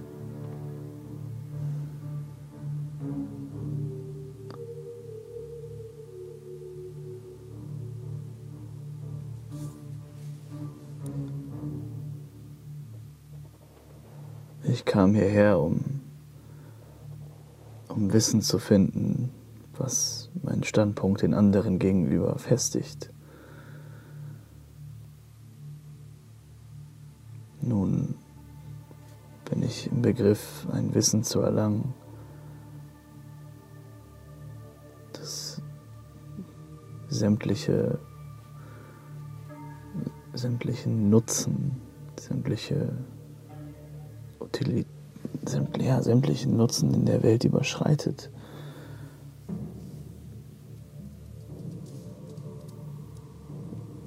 Wie könnte ich dazu nicht bereit sein? Lächelt für einen weiteren Moment, als er sagt, nun, ein letztes gibt es zu tun. So wie ihr bereits wartete und gestiegen seid, sollt ihr ein letztes Mal, ein weiteres letztes Mal ruhen. Sechs Tage. Das ist das Letzte, was ich verlange. Dann sollt ihr Teil der Erleuchtung werden. Und im Moment blinzelst du und Sinclair ist verschwunden.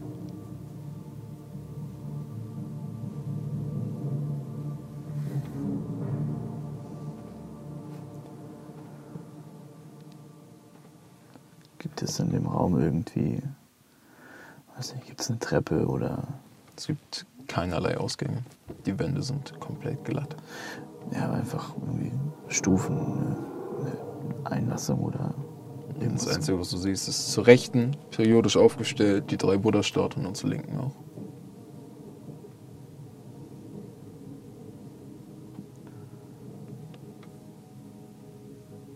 Dann würde ich mich an der linken Seite einfach an so eine, vor so eine Buddha-Statue setzen. Merkst, wie dein Rücken vom kühlen Stein berührt wird und die Intensität dieser Berührung durch dich zieht. Merkst, wie du, dass du wieder atmest, wieder diese süße, intensivere Luft kostest und deine Augen deine Umgebung intensiver wahrnehmen. Du sitzt. Der erste Tag geht vorüber. Und obwohl du den Himmel nicht sehen kannst, hast du inherent irgendwo das Gefühl, das dir genau sagt, wie viel Zeit vergangen ist. Und der zweite Tag geht vorüber. Der dritte. Der vierte. Der fünfte. Und zu Beginn des sechsten Tages blinzelst du und siehst ein weiteres Mal die Gestalt von Sinclair. Und an dieser Stelle machen wir eine kleine Pause. Ähm, ja, äh, geht aufs Klo, holt euch irgendwie noch ein Bier oder was auch immer ihr macht, während wir Pause machen. Ähm, 15 Minuten. Wir sind um 20 vor 9 wieder da. Und dann nähern wir uns mit großen Schritten dem Finale. Danke fürs Zugucken bis jetzt und danke fürs weitere Zugucken. Also gut, willkommen zurück nach der Pause. Ich hoffe, ihr könnt alle eure äh, weltlichen Geschäfte erledigen in dieser Zeit. Und so kehren wir zurück. Doch bevor wir dies tun, haben wir eine, ein Turner-Telegramm für euch. Ja, das erreicht mich hier in meinem Kopf.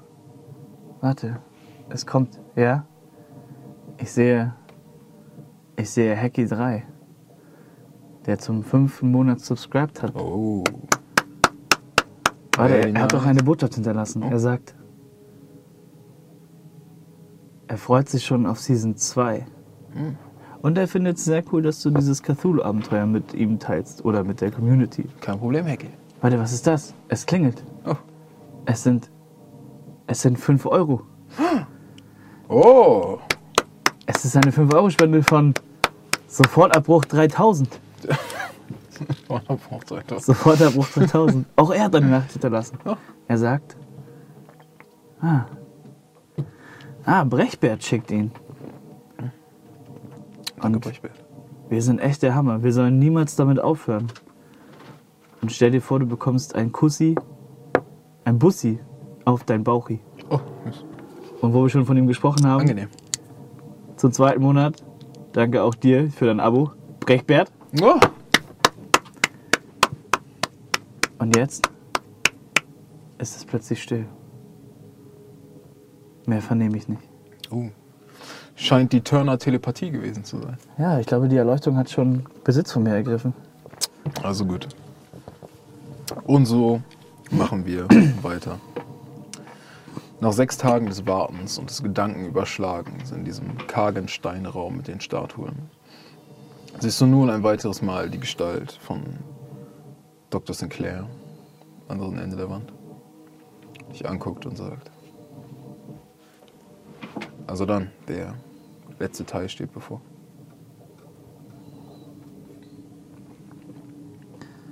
Bevor wir gehen. Dieser kann etwas beängstigend wirken, doch. ähm, Nun, ihr habt gesehen, was bis jetzt passiert ist. Das hat euch nicht geschadet, oder? Es hat mich ein wenig verwirrt, aber nach allem, was ich auf diesem Wege erlebt habe, ist es nichts, was ich als schockierend wahrnehmen würde. Also gut. Und sanft legt er dir eine Hand zwischen die Schultern, als er dich führt und dich zu der anderen Wand umdrehst, äh, zu der du bis jetzt mit dem Rücken standest und siehst, dass ein Gang weiterführt. Schreitet den Gang für ein paar Meter und beginnt, äh, steile, karge Treppenstufen hinaufzusteigen. Ihr kurze Zeit später das Ende erreicht habt, den Rest des Ganges nach vorne geht und in einem weiteren großen runden Raum endet der geschnitten ist von diesem natürlichen Stein, fast wie ein, fast wie ein Kirchenschiff. Zu den Seiten siehst du hunderte von diesen Buddha-Statuen. Alle in Meditation versunken, bilden Reihen, fast wie, fast wie Leute, die beten. Anglitz von einer höheren Macht. Und am Ende des Raumes, zu der dich jetzt Sinclair führt, siehst du die enorme Statue eines Buddhas, mehrere Paare Arme dahinter, die fast wie eine Rosenblüte, die sich öffnet, mit den Handflächen nach außen deuten. Ganz unten treffen sich die Hände. Finger ineinander vergraben, stehen sie offen. Und darauf liegt ein metallener Gegenstand. Sie ist einen großen Ring aus Metall an deren Innenseite sich ein kleines Dreieck befindet, das nach innen zeigt.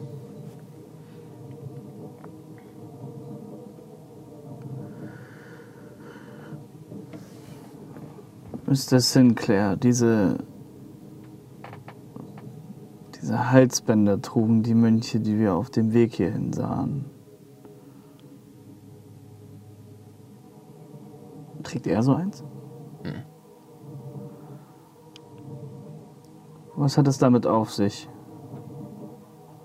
Der tritt näher und nimmt für einen Moment diesen metallenen Ring auf. Und du siehst jetzt äh, an den Blitzen dieses Dreieck, das darin eingelassen ist, scheint scharfkantig zu sein. Er sagt, nun, ähm,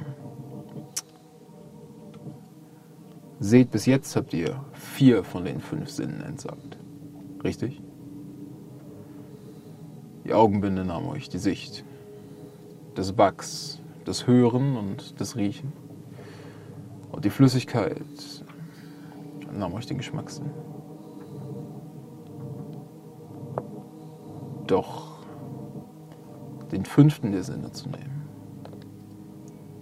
das Fühlen, ist etwas komplizierter. Und schreitet da nicht ran und lässt einmal freundschaftlich, aber bestimmt einen Finger über deine Wirbelsäule fahren.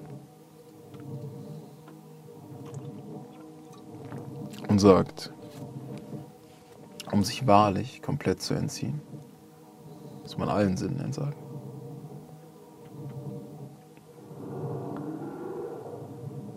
Wenn es das ist, was es braucht, warum haben wir, warum habe ich dann all die Mönche hier noch nicht gesehen, die wir in den Sankten begegnen sind? Nun, ich, ähm, ich sagte doch bereits, dass Materialität niemals so viel bedeutet wie der Geist. Das Paradies kann kein einzelner Ort für jemanden sein. Leute verschiedener Zeiten und verschiedener Orte nehmen es selbstverständlich anders wahr.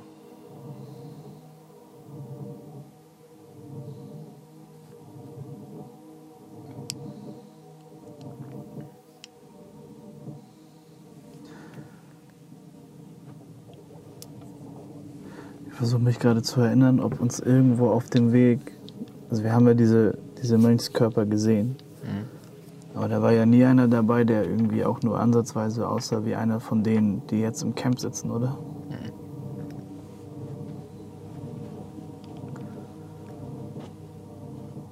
Sagt Dr. Sinclair,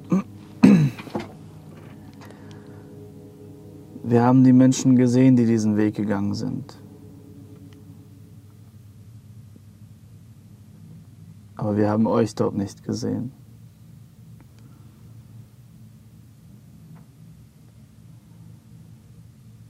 Ihr steht hier vor mir. Offensichtlich mit einer, mit einer Kraft, die die meine weit übersteigt.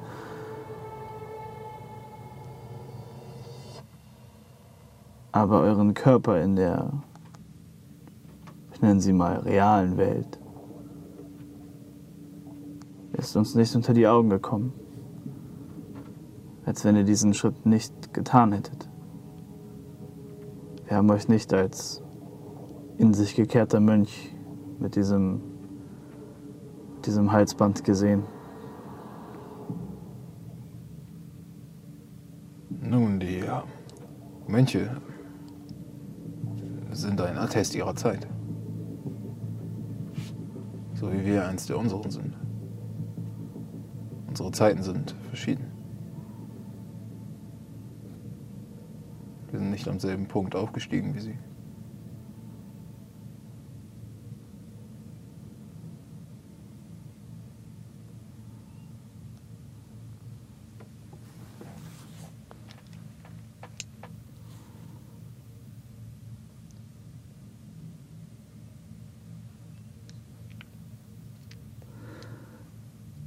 Ist er ein bisschen nervös, wenn er diese Worte spricht?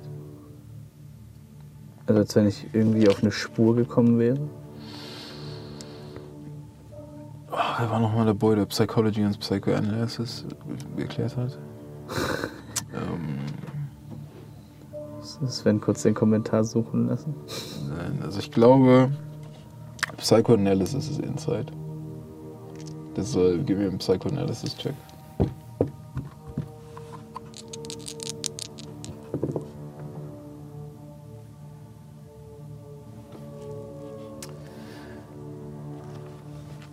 Merkst, dass sich seine Haltung zumindest ein bisschen verändert hat. Und dass er, allerdings merkst du, dass es weniger mit dem zu tun hat, was er gerade sagt, sondern mehr mit diesem generellen Raum anscheinend. Dass er etwas, etwas ein bisschen Drängendes bekommen hat, seit ihr den betreten habt.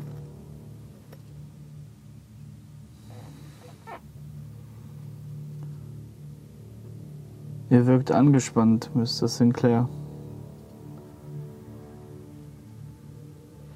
Und ich selbst weiß, wie sich dieser letzte Schritt für mich angefühlt hat. Und wie. Äh, Warum drängt ihr dann darauf? nun, wie zu springen an einem Bungee-Seil oder der Sprung in die Fluten. Ist es Unsicherheit, die uns aufhält? Je mehr Zeit man nachdenkt, desto, desto mehr Zweifel kommen ein.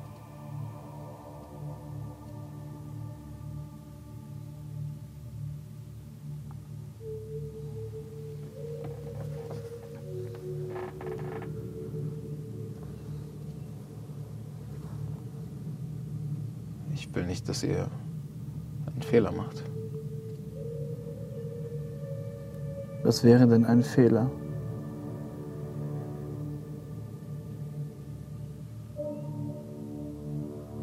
Der bleibt still.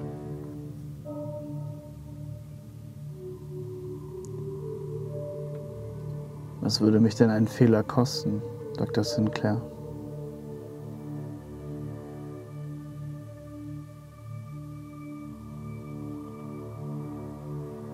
Dies hier ist freiwillig. Doch alles hat seinen Preis.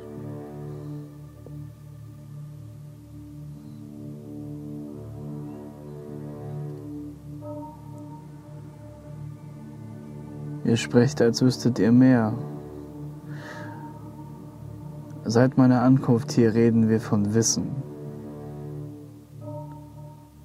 Und Teil des Wissens zu sein.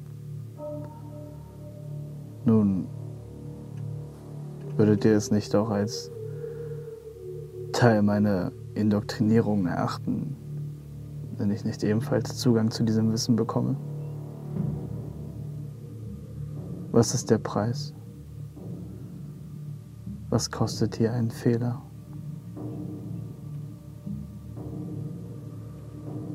Manches Wissen.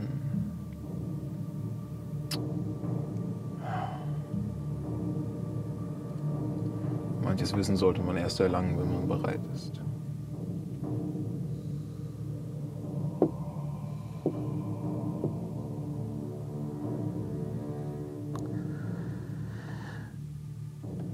Ich stehe hier an dem letzten Schritt einer Pilgerreise. Ein Schritt, der mich dazu bringt, mich von dem jetzigen Leben zu verabschieden.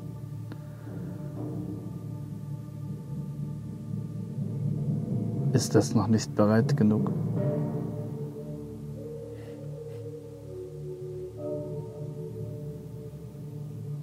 Ja.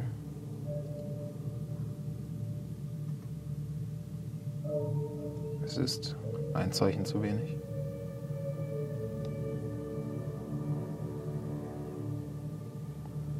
Du merkst, wie so ein bisschen Schweiß auf seiner Stirn bildet und sich dieser angestrengte Ausdruck ein bisschen verstärkt und du siehst, wie er so ein bisschen die Zähne zusammenbeißt, als er sagt.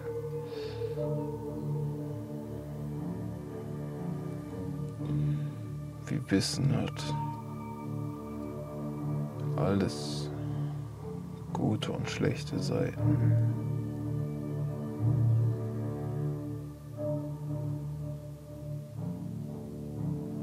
Alles zu wissen bedeutet genauso Dinge zu wissen, die man vielleicht nie wissen wollte.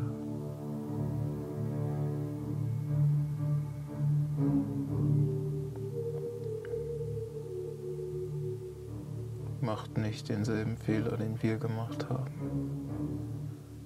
Mit diesen Worten blinzelt so ein weiteres Mal und er ist verschwunden. Vor dir liegt nur wieder der metallene Ring.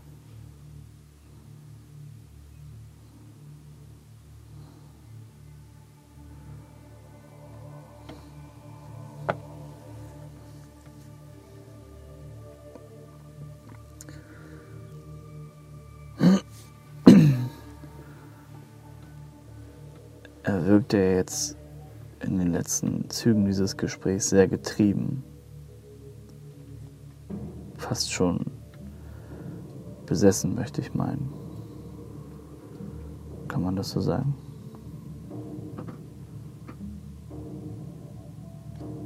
Wirkte schon getrieben. Als er sagte, dass ich nicht den gleichen Fehler machen soll wie Sie.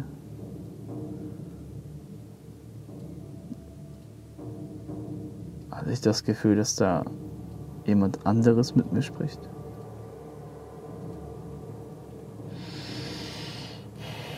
Gib mir einen Psychoanalysis-Check. Oh, bitte lass mich den gut würfeln.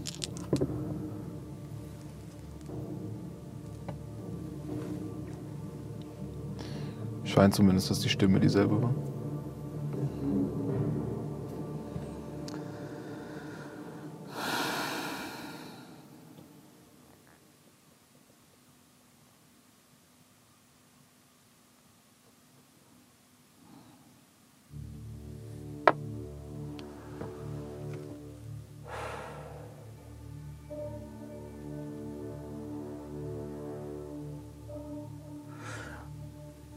Gibt's noch in diesem Raum? Das sind diese unzähligen Buddha-Statuen, die aufgereiht sind auf äh, fast eine Art Bänke. Aufgereiht alle zu, diesem, zu dieser enormen Buddha-Statue, die den Ring hält. Ansonsten der Raum ist fensterlos und äh, türlos, bis auf die Tür, durch die du ihn betreten hast.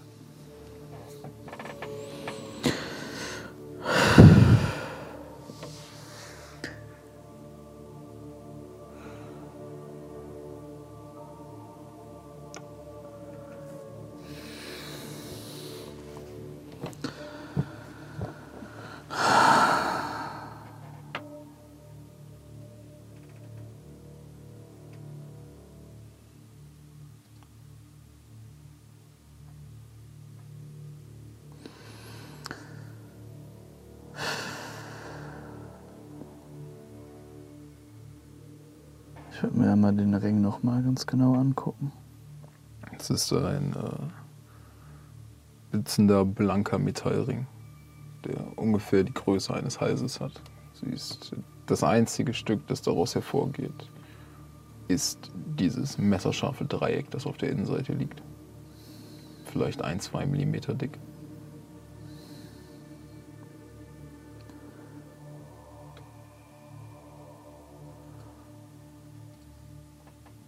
Greife ich mir diesen Ring und gehe Richtung des Ganges, aus dem ich gekommen bin. Okay. Und als du merkst, wie der Boden unter dir so ein bisschen leicht anfängt zu zittern, du weiter auf die Tür gehst und deine Hand an den Knauf bringst, und merkst du plötzlich ein Gefühl in deinem Arm, das extrem fremd ist. Für einen Moment kannst du gar nicht ausmachen, worum es sich handelt. Und alles verschwimmt vor dir, als du spürst, wie dein Arm gegriffen wird von etwas, der Arm, mit dem du die Tür greifen wolltest.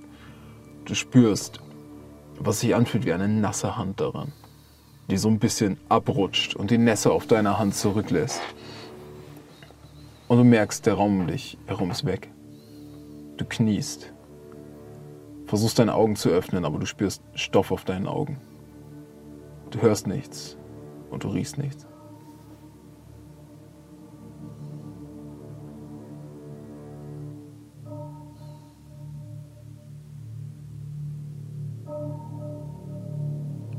Weiteres Mal spürst du die Berührung, diesmal an deiner Hose. Du merkst, dass du kniest.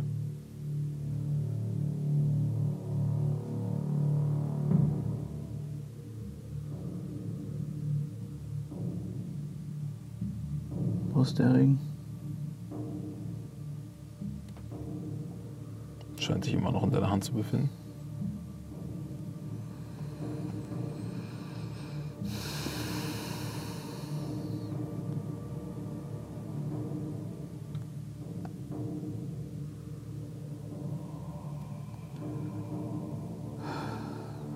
Was möchtest du tun?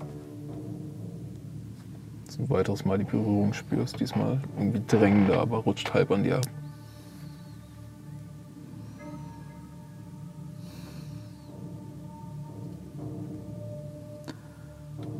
Ich schmeiß den Ring weg. Okay. Kann ich aufstehen? Und wackelig kommst du auf die Füße. Spürst wieder das Alter deines Körpers.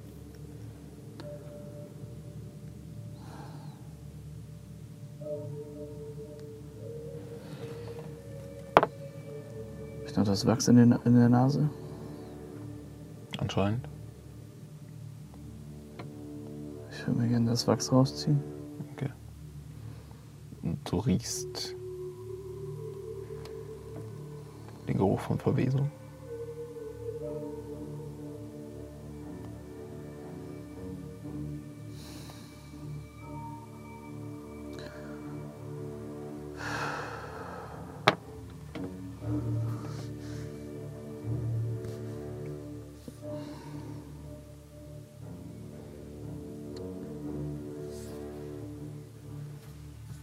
So ein bisschen wie in diesem Sanktum ganz am Anfang?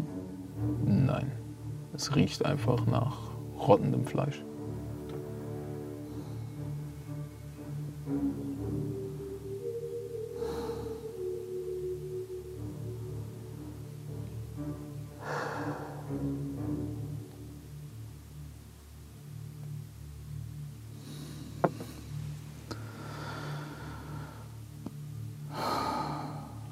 Was möchtest du tun?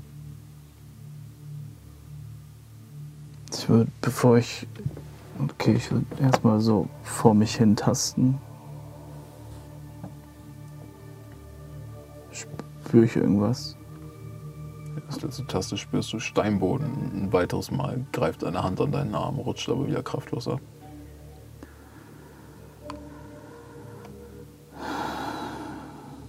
Ich nehme mir das Wachs aus den Ohren und setze die Augenbinde ab. Setz die Augen an.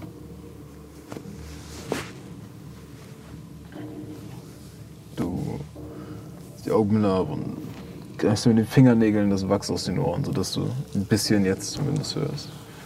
Das Erste, was dich trifft, ist röchelndes Atmen. Guckst um dich herum und siehst immer noch diese enorme Buddha-Statue vor dir. Siehst einen Raum ähnlich wie dem, in dem du eben warst. Kleiner aber.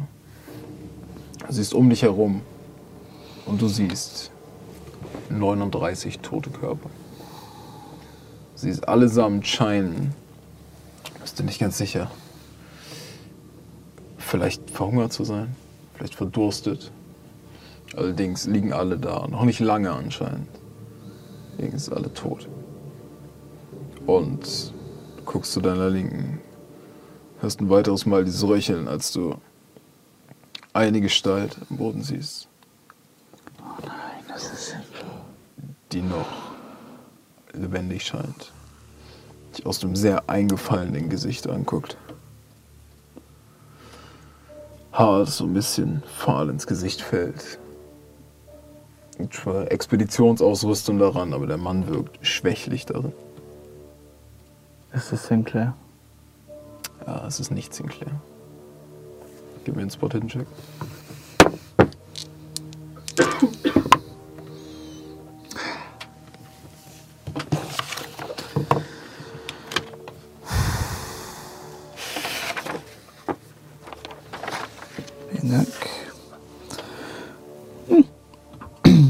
Ist ein Success. Guck sich um und siehst nach kurzer Zeit den Blick schweifen lässt. Den toten Körper von Dr. Sinclair und von August Bridget.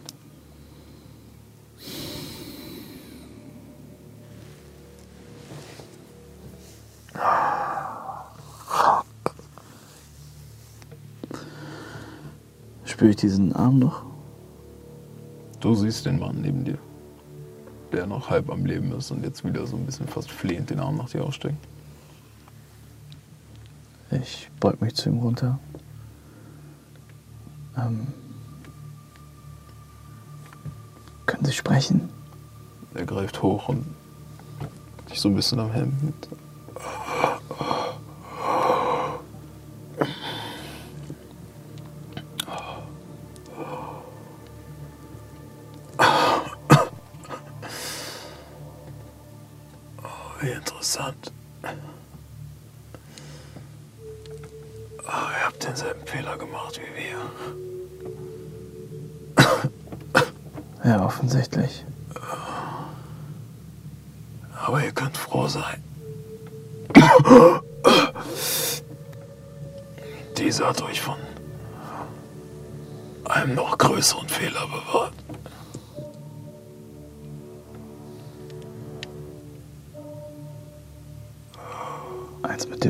Zu werden?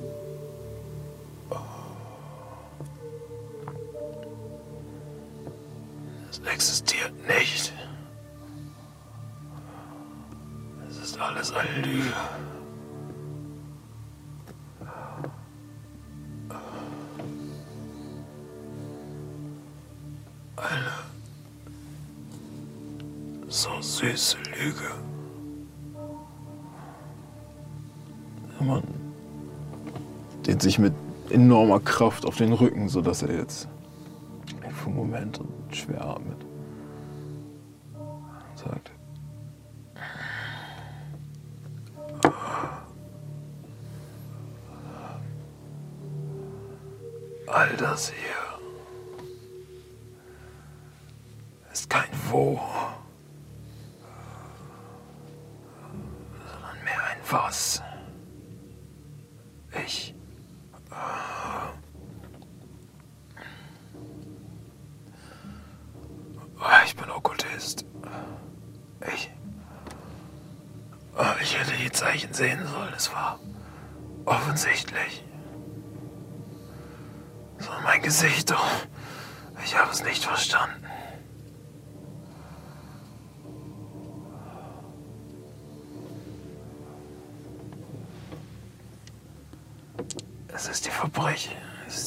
Versprechung, versteht ihr?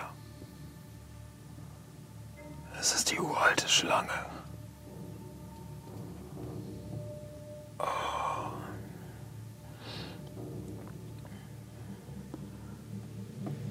Ihr wisst, wie sie sagen. Der Weg in die Hölle ist gepflastert von guten Intentionen.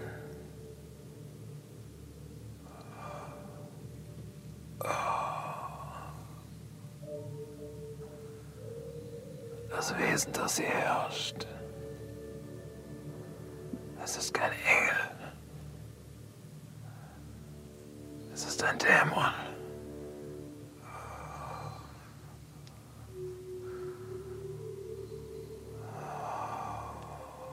Ich habe einige der Schriften entziffert, die unsere Vorgänger hier zurückgelassen haben. Wir hatten ein bisschen Zeit, bevor die ersten angefangen haben, sich gegenseitig die Köpfe einzuschlagen.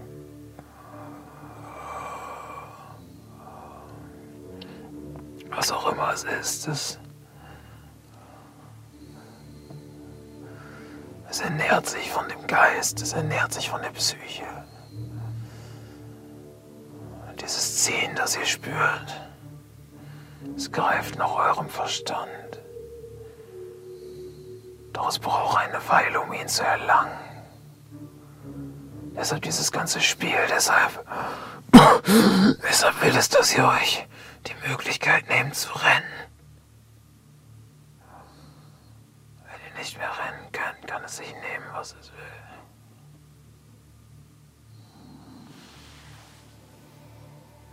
All die Leute, die ihr gesehen habt,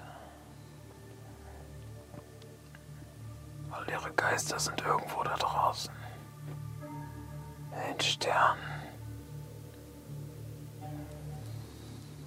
Und es ist kalt.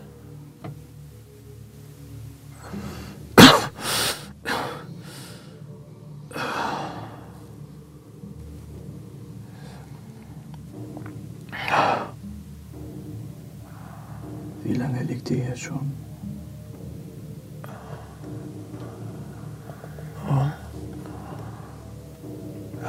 Schnell gefunden. Sind wir ihn zurückgekehrt. Vor sechs Tagen vielleicht.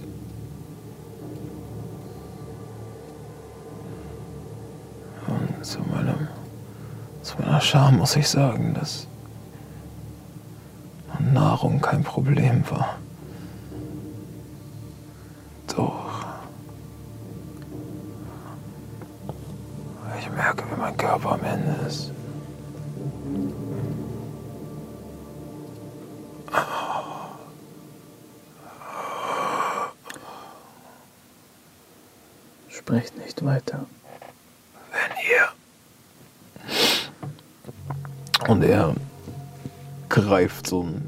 Papiere, die er irgendwie an der Seite hat. Pergament geschrieben und äh, guckt sich einmal um und du siehst, dass auch dieser Raum voll mit Reliefs ist und verschiedenen äh, Sprachen geschrieben. Er sagt. "Oh, dieses Wesen ist ein, ein alter Verführer.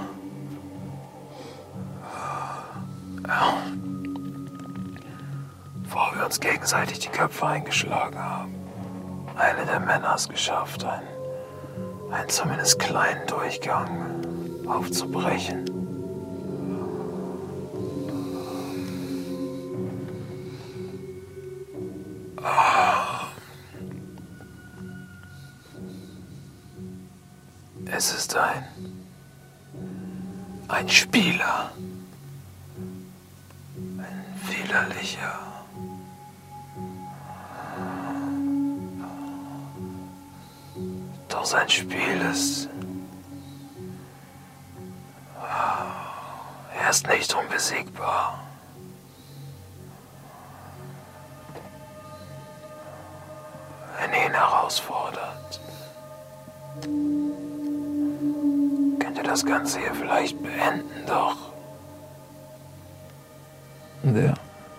Bisschen näher an dich ran und greift nochmal ein Hemd in einer schwachen Hand und sagt,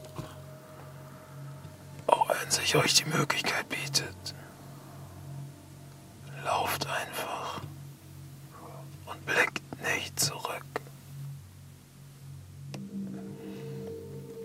Er lehnt sich ein Stück weiter nach hinten und schließt die Augen. Siehst ihn schwer atmen.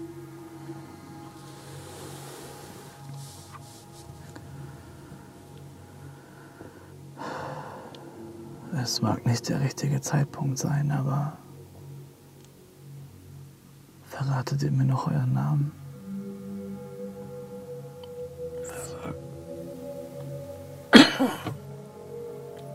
Boyle. Patrick Boyle.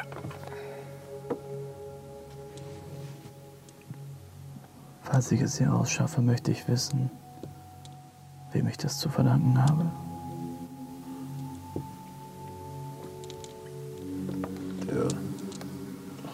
Ein heiseres Lachen und sagt: Ein letztes. Sollte es aus irgendeinem Grund dazu kommen, sie euch in die Fänge kriegt.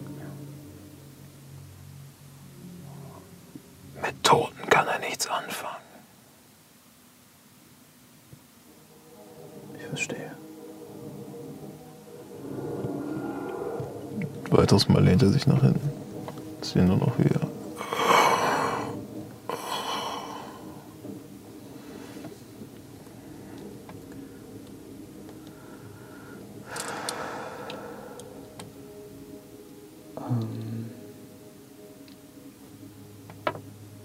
Einmal kurz diese Notizen nehmen. Einmal so überfliegen,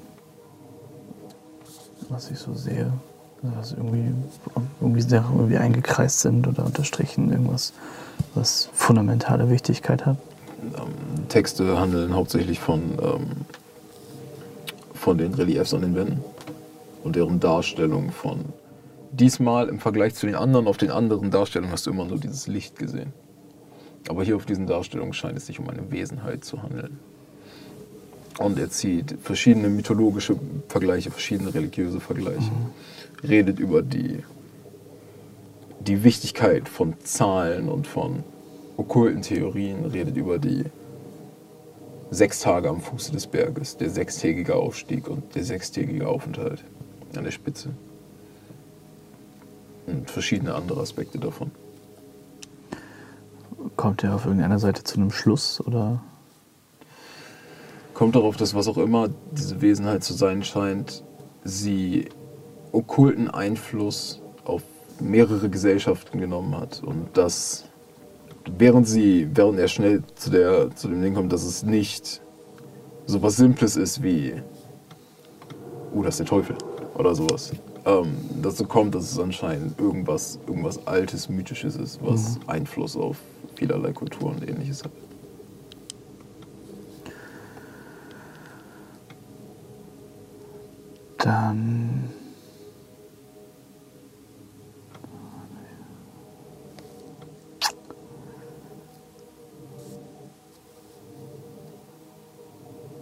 Stecke ich die Unterlagen wieder bei sich in die Tasche und gehe Richtung. Ich gehe aber noch kurz zu Dr. Sinclair.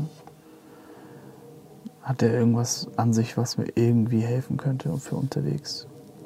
Weiß nicht, eine weiß ich, ein Pickel, eine Flaregun, irgendwas, was noch.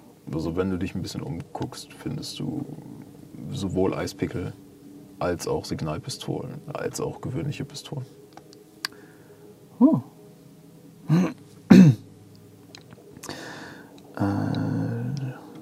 Dann würde ich mir tatsächlich eine Signalpistole einstecken. Und wenn ich finde, bei den anderen halt, also da ich ja das dann ein paar liegen, würde ich da die, die Patronen mitnehmen. Okay. Das du steckst du ein. Nice.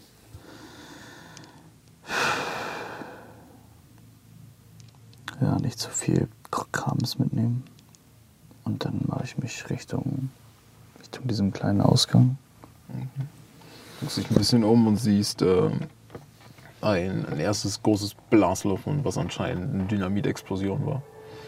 Ähm, und siehst, dass dahinter ein sehr kleiner, crampter Tunnel lang führt, den du auch gerade so nur passt.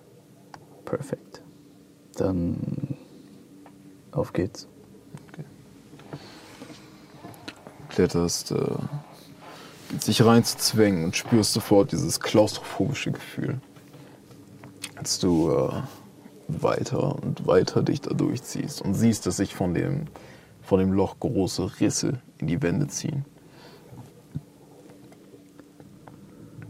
Ist weiter durch, weiter durch. Dass du langsam auf der anderen Seite dunklen Flur erkennst und dich aus dieser Seite des Lochs rausziehst. Siehst vor dir einen langen, geraden Pfad, der auf deiner Seite anscheinend in einer Wand geendet ist. Auf der anderen Seite siehst du eine große Tür. Zur linken und zur rechten siehst du wieder Reihen von den einbalsamierten äh, Mönchen. Gib mir einen Spot-Hidden-Check.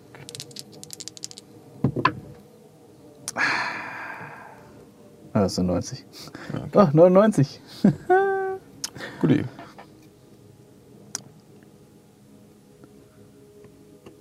Ob ich den pushe? Nee.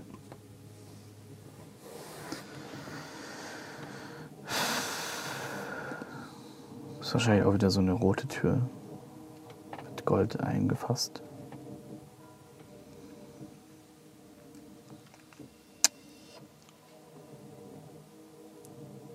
Wie hell ist es? Schummrig dunkel. Ab und zu stehen ein paar Kerzen, die den Raum erhellen. Sieht das so ein bisschen aus, wie als wir Richtung in diese Eiskaverne gekommen sind, wo es diese Brücke gab zu diesem Sanktum? Also es ist quasi ein langer Raum, wo ein Gang zu dieser Tür führt und links und rechts stehen einfach Horden von Knien, Horden von Mönchen. Genau.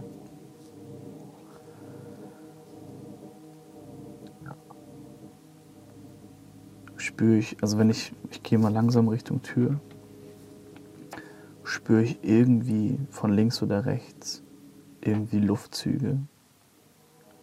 Nein. Das Einzige, was du spürst, ist ein Ziehen an deinem Kopf. Es sich fast anfühlt, als ob jemand versucht, dir den Kopf von den Schultern zu reißen. Of course. Du bewegst dich auf die Tür zu und stehst jetzt davor. Ja, ich würde tatsächlich eine der Flareguns schon mal im Anschlag haben, Okay. aber halt immer noch verwahrt. Und dann mache ich vorsichtig, so leise wie ich kann, diese Tür auf. Du öffnest die Tür und spürst, wie dir eine Kälte entgegenströmt, die du so noch nie gefühlt hast. Kälter als Eiseskälte, bis zu den Knochen trifft sie dich. Trittst heraus und siehst, dass unter dir kein Boden ist, aber du trotzdem feststehst. Um dich herum ist absolute Finsternis, bis auf hunderte von Türen, die fast wie in einem Raum aneinander grenzen. Guckst nach links und es ist diese, sind vielleicht 200, 300 Türen. Ähnlich angereiht wie die, durch die du gerade gekommen bist. Unter dir Schwärze. Ansonsten um dich herum Schwärze. Und ab und zu ein silberner kleiner Lichtpunkt. Oder ein anderer. Die über dir, als du hochguckst, die Decke füllen. Allerdings in weiter Ferne zu sein scheinen. Und lila-bläuliche Schlieren, die sich fast darüber ziehen. Du guckst nach rechts und siehst eine enorme Buddha-Statue. Dieselbe, die du bereits gesehen hast, die den Ring gehalten hat. Davor eine einzelne, kniende Gestalt, anscheinend auch mumifiziert. Als du auf den Gang trittst, guckst du unter dich und siehst für einen Moment in den Raum mit den vier Quadraten und den ganzen Mumien, durch die ihr den eigentlichen Tempel betreten habt. Und darin siehst du deine vorherigen Mitreisenden, die darin stehen und anscheinend diskutieren.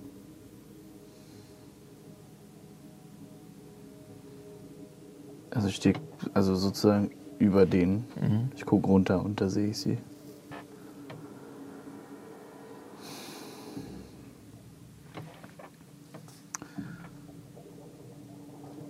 Sehen die Türen alle gleich aus? Ja.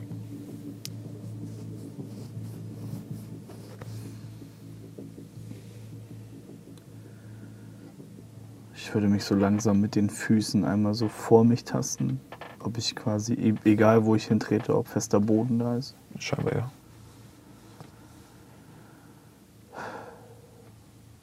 Okay, dann würde ich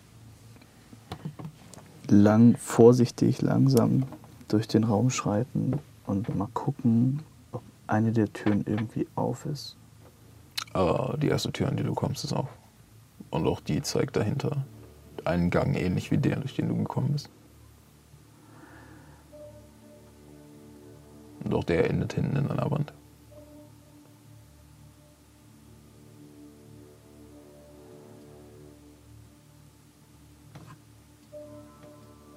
Ist die, die offene Tür, ist die genau gegenüber von der Buddha-Statue? Ah, nein, es ist quasi.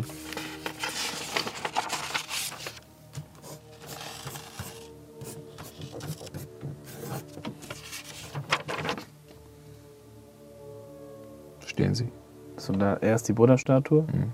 das sind alles Türen. Ja. Okay. Und ich bin quasi auf der komplett anderen Seite jetzt. Also unten. Du bist äh, nicht ganz so, du bist vielleicht so bei so drei, vier Türen weit weg. Okay.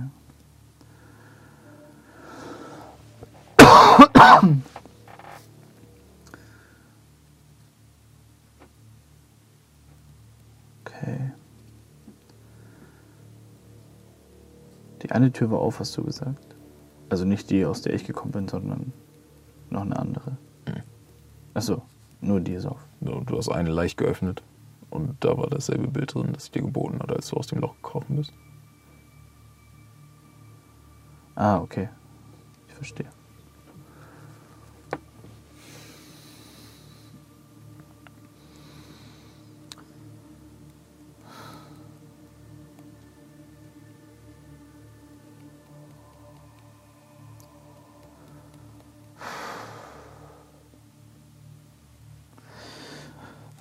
Einfach mal probieren.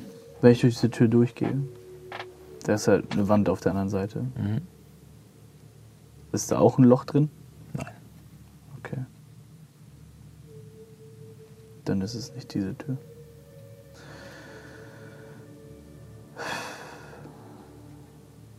Und über mir funkeln einfach vermeintlich Sterne.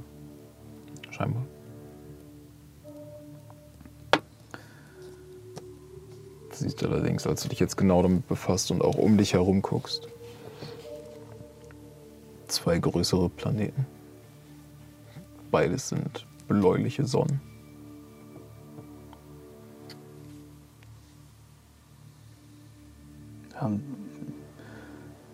Wie, wie, also wenn ich, mir nach, wenn ich nach oben gucke, Hm. habe ich das Gefühl, ich gucke quasi wie in so ein Kirchenschiff, was aber quasi vermeintlich das Universum ist. Du guckst einfach in Dunkelheit und diese Bilder. Du siehst keine Begrenzung bis auf die Türen.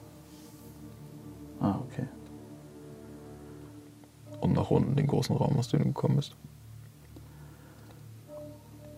Haben diese, sind diese blauen Sonnen irgendwie in der Nähe, also jeweils von einer Tür? Ähm, siehst sie, wie sie dazwischen ab und zu hervorbrechen. Aber sie scheinen nicht in Relation zu denen zu stehen.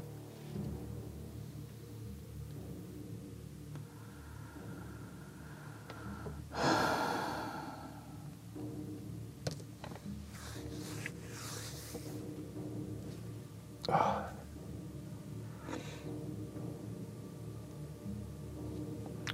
Was möchtest du tun?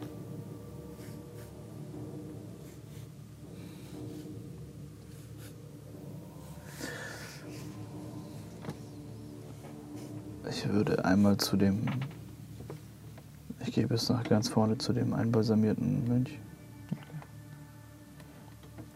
Sie ist eine Gestalt mit extrem runzliger Haut, die über das Gesicht gezogen ist und schlaff davon runterhängt. Und sie ist die immer noch fast wie eine Sumpfleiche. Intakten Zähne, intakten Lippen, halb intakten Haare, die fallen zur Seite fallen. Und sie, sie hat mehrere von diesen Gebetsketten in der Hand und kniet. Sie auch den Ring um? Äh, nein, Liegt der noch auf, dem, oder auf der Buddha-Hand? auch nicht. Auf der Buddha-Hand steht äh, nur eine Glocke.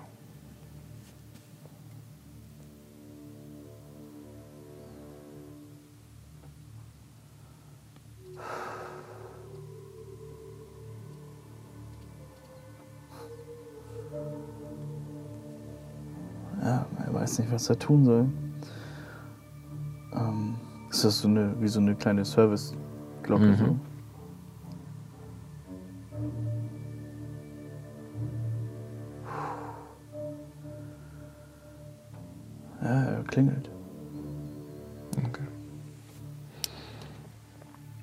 Als er Glocke läutet, schallt dieser klare, dieser enorm klare Ton durch die Dunkelheit. Und du siehst, wie eine der Sonnen im Moment beginnt zu schrumpfen. Und weiter zu schrumpfen. Und weiter zu schrumpfen. Sie nur noch eine enorm brennende kleine Lichtkugel ist, die sich durch die Finsternis bewegt. Vor sie über ihr steht und langsam sinkt. Weiter sinkt. Irgendwann nur noch ungefähr murmelgroß ist. Und sinkt, bis sie den mumifizierten Körper erreicht. Ihn berührt und in einem Brennen von Feuer verschwindet. Du siehst, wie der ganze Körper beginnt zu brennen. Ein Moment später die Augen öffnet und du siehst, aus den Augen bricht Licht mit einer solchen Intensität, dass du deine abwenden musst. Aus den Ohren, aus dem Mund, aus deinen Körperöffnung bricht dieses enorme gleißende Licht. Und der Körper steht in Flammen.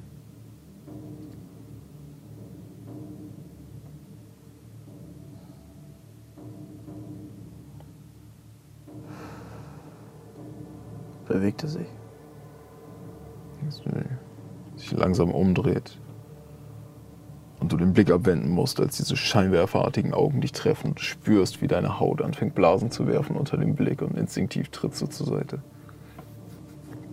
Als du eine Stimme hörst, die klingt wie Tausende überlagert. Und als du sie hörst, merkst du, wie es sich anfühlt, als ob irgendwas tief in deinem Gehirn beginnt zu kratzen und du weißt, du wirst, was auch immer hier passiert, du wirst dem nicht lange standhalten können. Stimme hörst, sagt.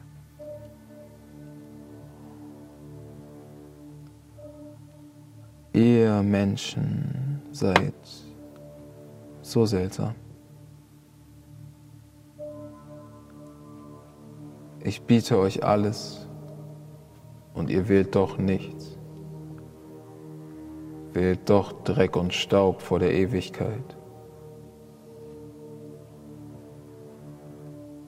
Wählt doch Verlust davor, alles zu besitzen.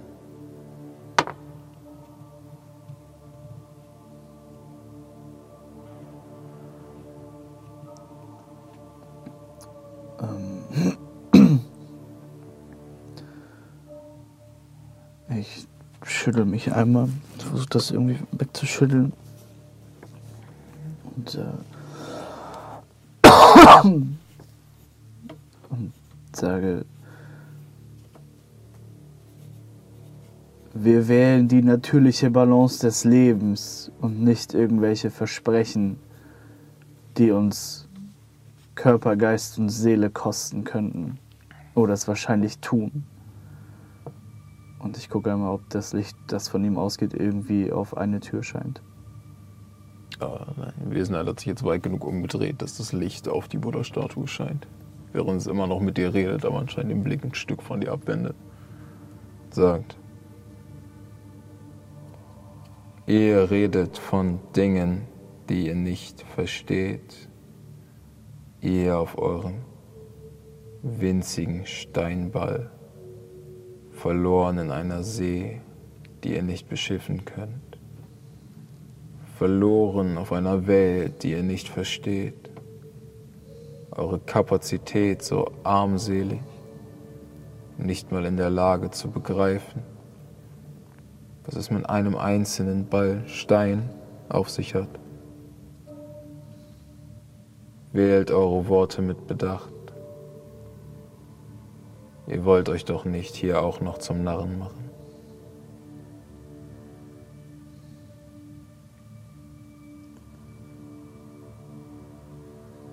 Ihr habt versucht, meinen Geist mit den Bildern der Toten zu ködern.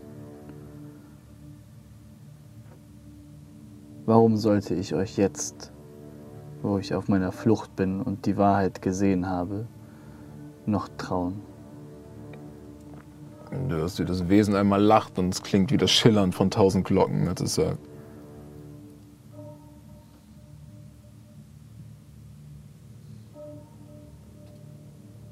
Nach all dieser Zeit, die es immer noch nicht verstanden. Ihr schimpft mich einen Lügner, weil ihr glaubt, dass die Materie von dem, was ihr sagt, nicht Wirklichkeit war. Materie bedeutet nichts. Es kommt auf die Nachricht an. Wollt ihr hier stehen und widerlegen, dass die Nachricht der Wahrheit entspricht.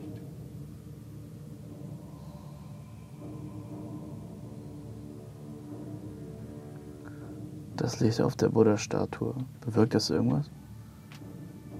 Ah, scheinbar nicht.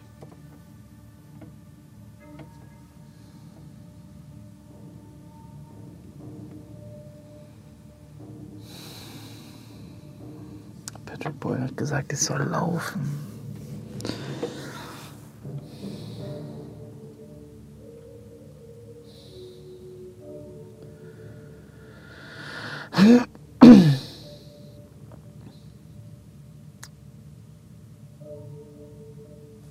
Ich, ich renne zu irgendeiner Tür. Okay. Jetzt zur nächstbesten Tür reißt sie auf und siehst dahinter einen der weiteren Flure. Der an einer Wand endet. Du siehst, wie die Wesenheit jetzt langsam aufsteht und beginnt, dir zu folgen.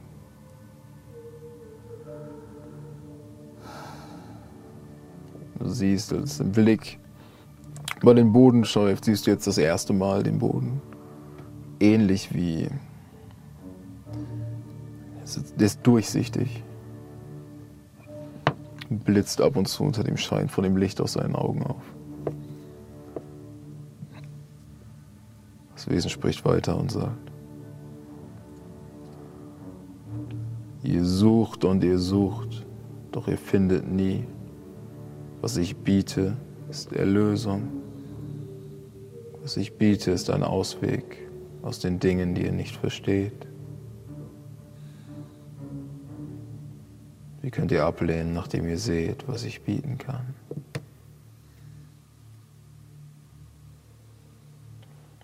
Weiter macht es diesen klaren, dieses klare plingende Geräusch, als er über den Boden tritt.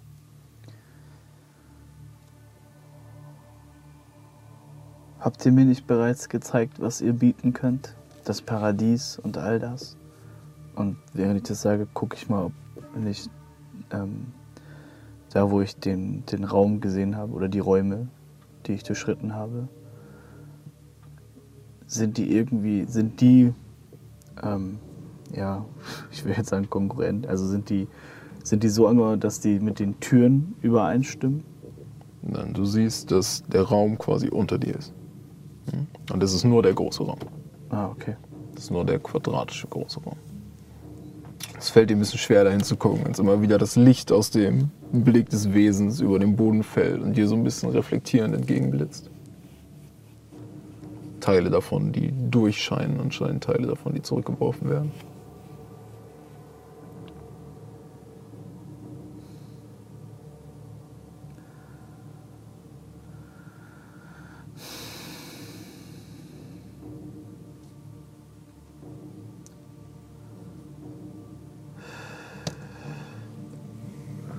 Spürst, wie sich der Blick des Wesens ein weiteres Mal auf dich legt und deine Haut anfängt Pusteln zu werfen unter der enorm intensiven Hitze. Ähm.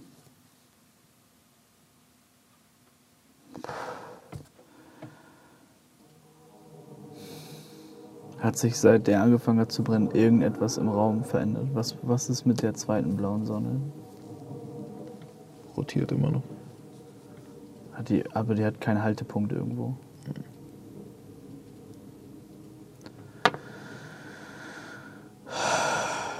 Sie macht einen weiteren Schritt näher. Und wieder plinkt es durch den Raum. Ich laufe einmal um das Wesen rum und laufe nochmal zur Glocke. Okay.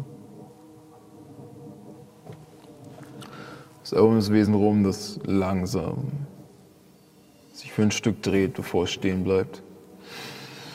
Läufst weiter, läufst zur Glocke, stehst jetzt wieder davor, dass das Wesen sich langsam umwendet. Sagt. Sagt ihr, wie eine Maus in einem Kreis.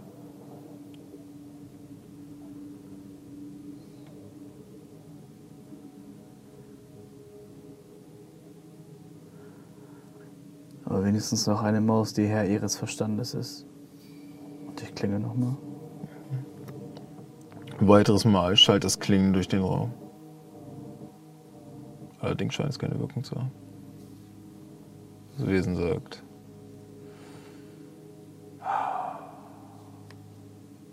Wenn ihr nach all dem immer noch glaubt, Herr eures Verstandes zu sein, seid ihr wahrlich ein Tor.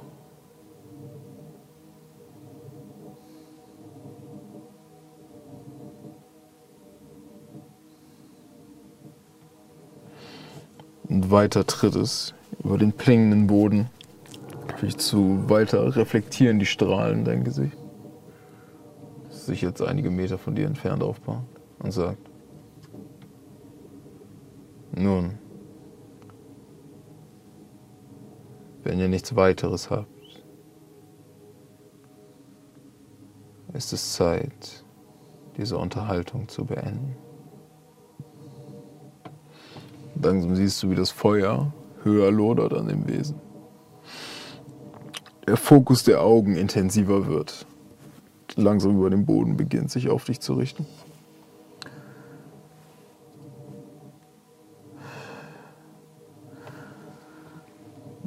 Ich. Wie weit ist er ungefähr von mir weg? Drei, vier Meter. Und die Flammen sind mittlerweile intensiver geworden. Mhm. Dann. Reflektieren so einen 2 Meter Radius vom Boden hoch.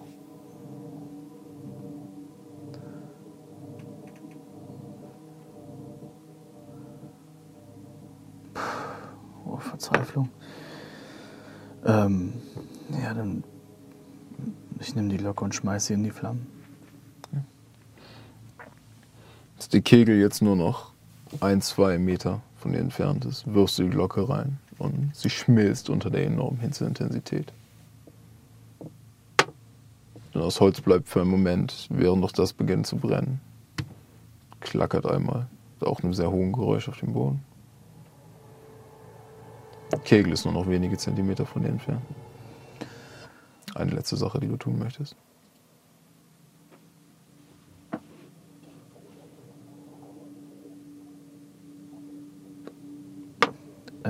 Nehme die Flaregun.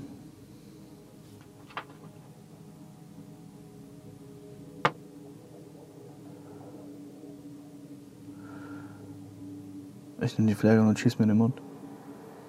Okay. So, Moment, ziehst du die Waffe, So ein Moment, das Wesen scheint fast einen amüsierten Ausdruck für einen Moment zu haben, als du siehst, wie die Flammen selbst anfangen, was anderes zu bilden um es herum. Du siehst, wie Flammen teils ausschlagen, tentakelähnlich, tentakelähnlich zu den Seiten, sich immer wieder zurückziehen. Du hast das Gefühl, Augen und Münder in diesen Flammen zu sehen, die sich aufreißen, die sich verzehren. Da drin einfach nur diese brennenden, intensiven Augen des Mannes, diese Scheinwerfer, die da rauskommen. Und als du merkst, wie es deine Füße erreicht und du selbst in Flammen gesetzt wirst, Moment aufschreist, ziehst du mit letzter Kraft Pistole von der Seite. ist in deinem Mund, spürst für einen Moment das Metall. Drück's ab. Und spürst die unglaubliche Hitze, die in den, Hinterteil, in den hinteren Teil deines Rachens schlägt. Du spürst, der Brennsatz anfängt, sich durch deinen Nacken zu brennen. Moment, spürst, wie du keuchen willst, aber dein kompletter Hals in Flammen steht. So ein letztes Mal nach vorne. Ein letztes Mal diese Wesenheit. Siehst, wie sich das Bild davon, das jetzt immer größer wird und größer wird, für ein letztes Mal Retina brennt. Spürst den enormen Schmerz in deinem Hals.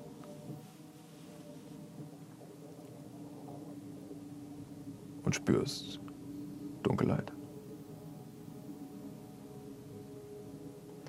Und damit beenden wir die heutige Runde. Call of Cthulhu, die Pilgerreise Teil 2. Ähm, ja. Wie gesagt, wir sind alle noch äh, experimentell dabei. Ich hoffe, es äh, hat euch allen Spaß gemacht. Ähm, ich fand es ganz nett heute. Ich denke, äh, ich kann euch aber schon mal sagen, für nächstes Mal haben wir auch wieder ein ziemlich cooles Konzept geplant. Deshalb äh, freut euch darauf. Danke für Hennes, hier auszuhalten, äh, ewig lang zu sitzen. Gerne, gerne. Um das Ganze äh, mitzumachen. Und danke an euch fürs Zugucken und danke an alle, die sich das auch noch auf YouTube angucken werden. Äh, wir von Explorers Pack sind äh, immer offen für Lob oder Kritik. Also äh, gebt uns gerne beides. Und äh, ja, dann wollen wir doch noch ein letztes Turner-Telegramm verlesen, bevor wir uns für den Abend verabschieden. ich habe eine, ähm, eine Antwortspende von Brechbert Uh. über 5 Euro, der sagt, Sehr Sofortabbruch 3000 lügt. das ist die Frage, wer, wer lügt jetzt? Das klären wir im nächsten Cthulhu One-Shot. Ja, auch von mir nochmal danke fürs Zuschauen. Ich hoffe, ihr hattet äh, genauso viel Schiss wie ich, gerade in der letzten Situation. Und ähm, ja, schreibt, äh, aber kann man das sagen oder ist das zu YouTube so? Schreibt, schreibt gerne in die Kommentare, was ihr gemacht hättet, weil mich interessiert es tatsächlich mega, was andere gemacht hätten. Ich habe überhaupt keinen Ausweg mehr gewusst. Jesus Christ, ich bin, ich bin fertig mit der Welt. Tatsächlich. Das war intens. Also gut. Und äh, ja, dann sehen wir uns beim nächsten Mal. Tschüss, schönen Abend euch noch. Macht's gut. Und äh, Und verfeinert euer Gameplay mit einer Augenbinde. Ich kann es tatsächlich sehr empfehlen. Es ist sehr, sehr, sehr, sehr spannend. Und was sagen wir? Stay, stay packing, keep exploring. Äh, keep packing, stay exploring. Ja. Und alles andere Zeug. Ihr Peace. kennt es. Macht's gut.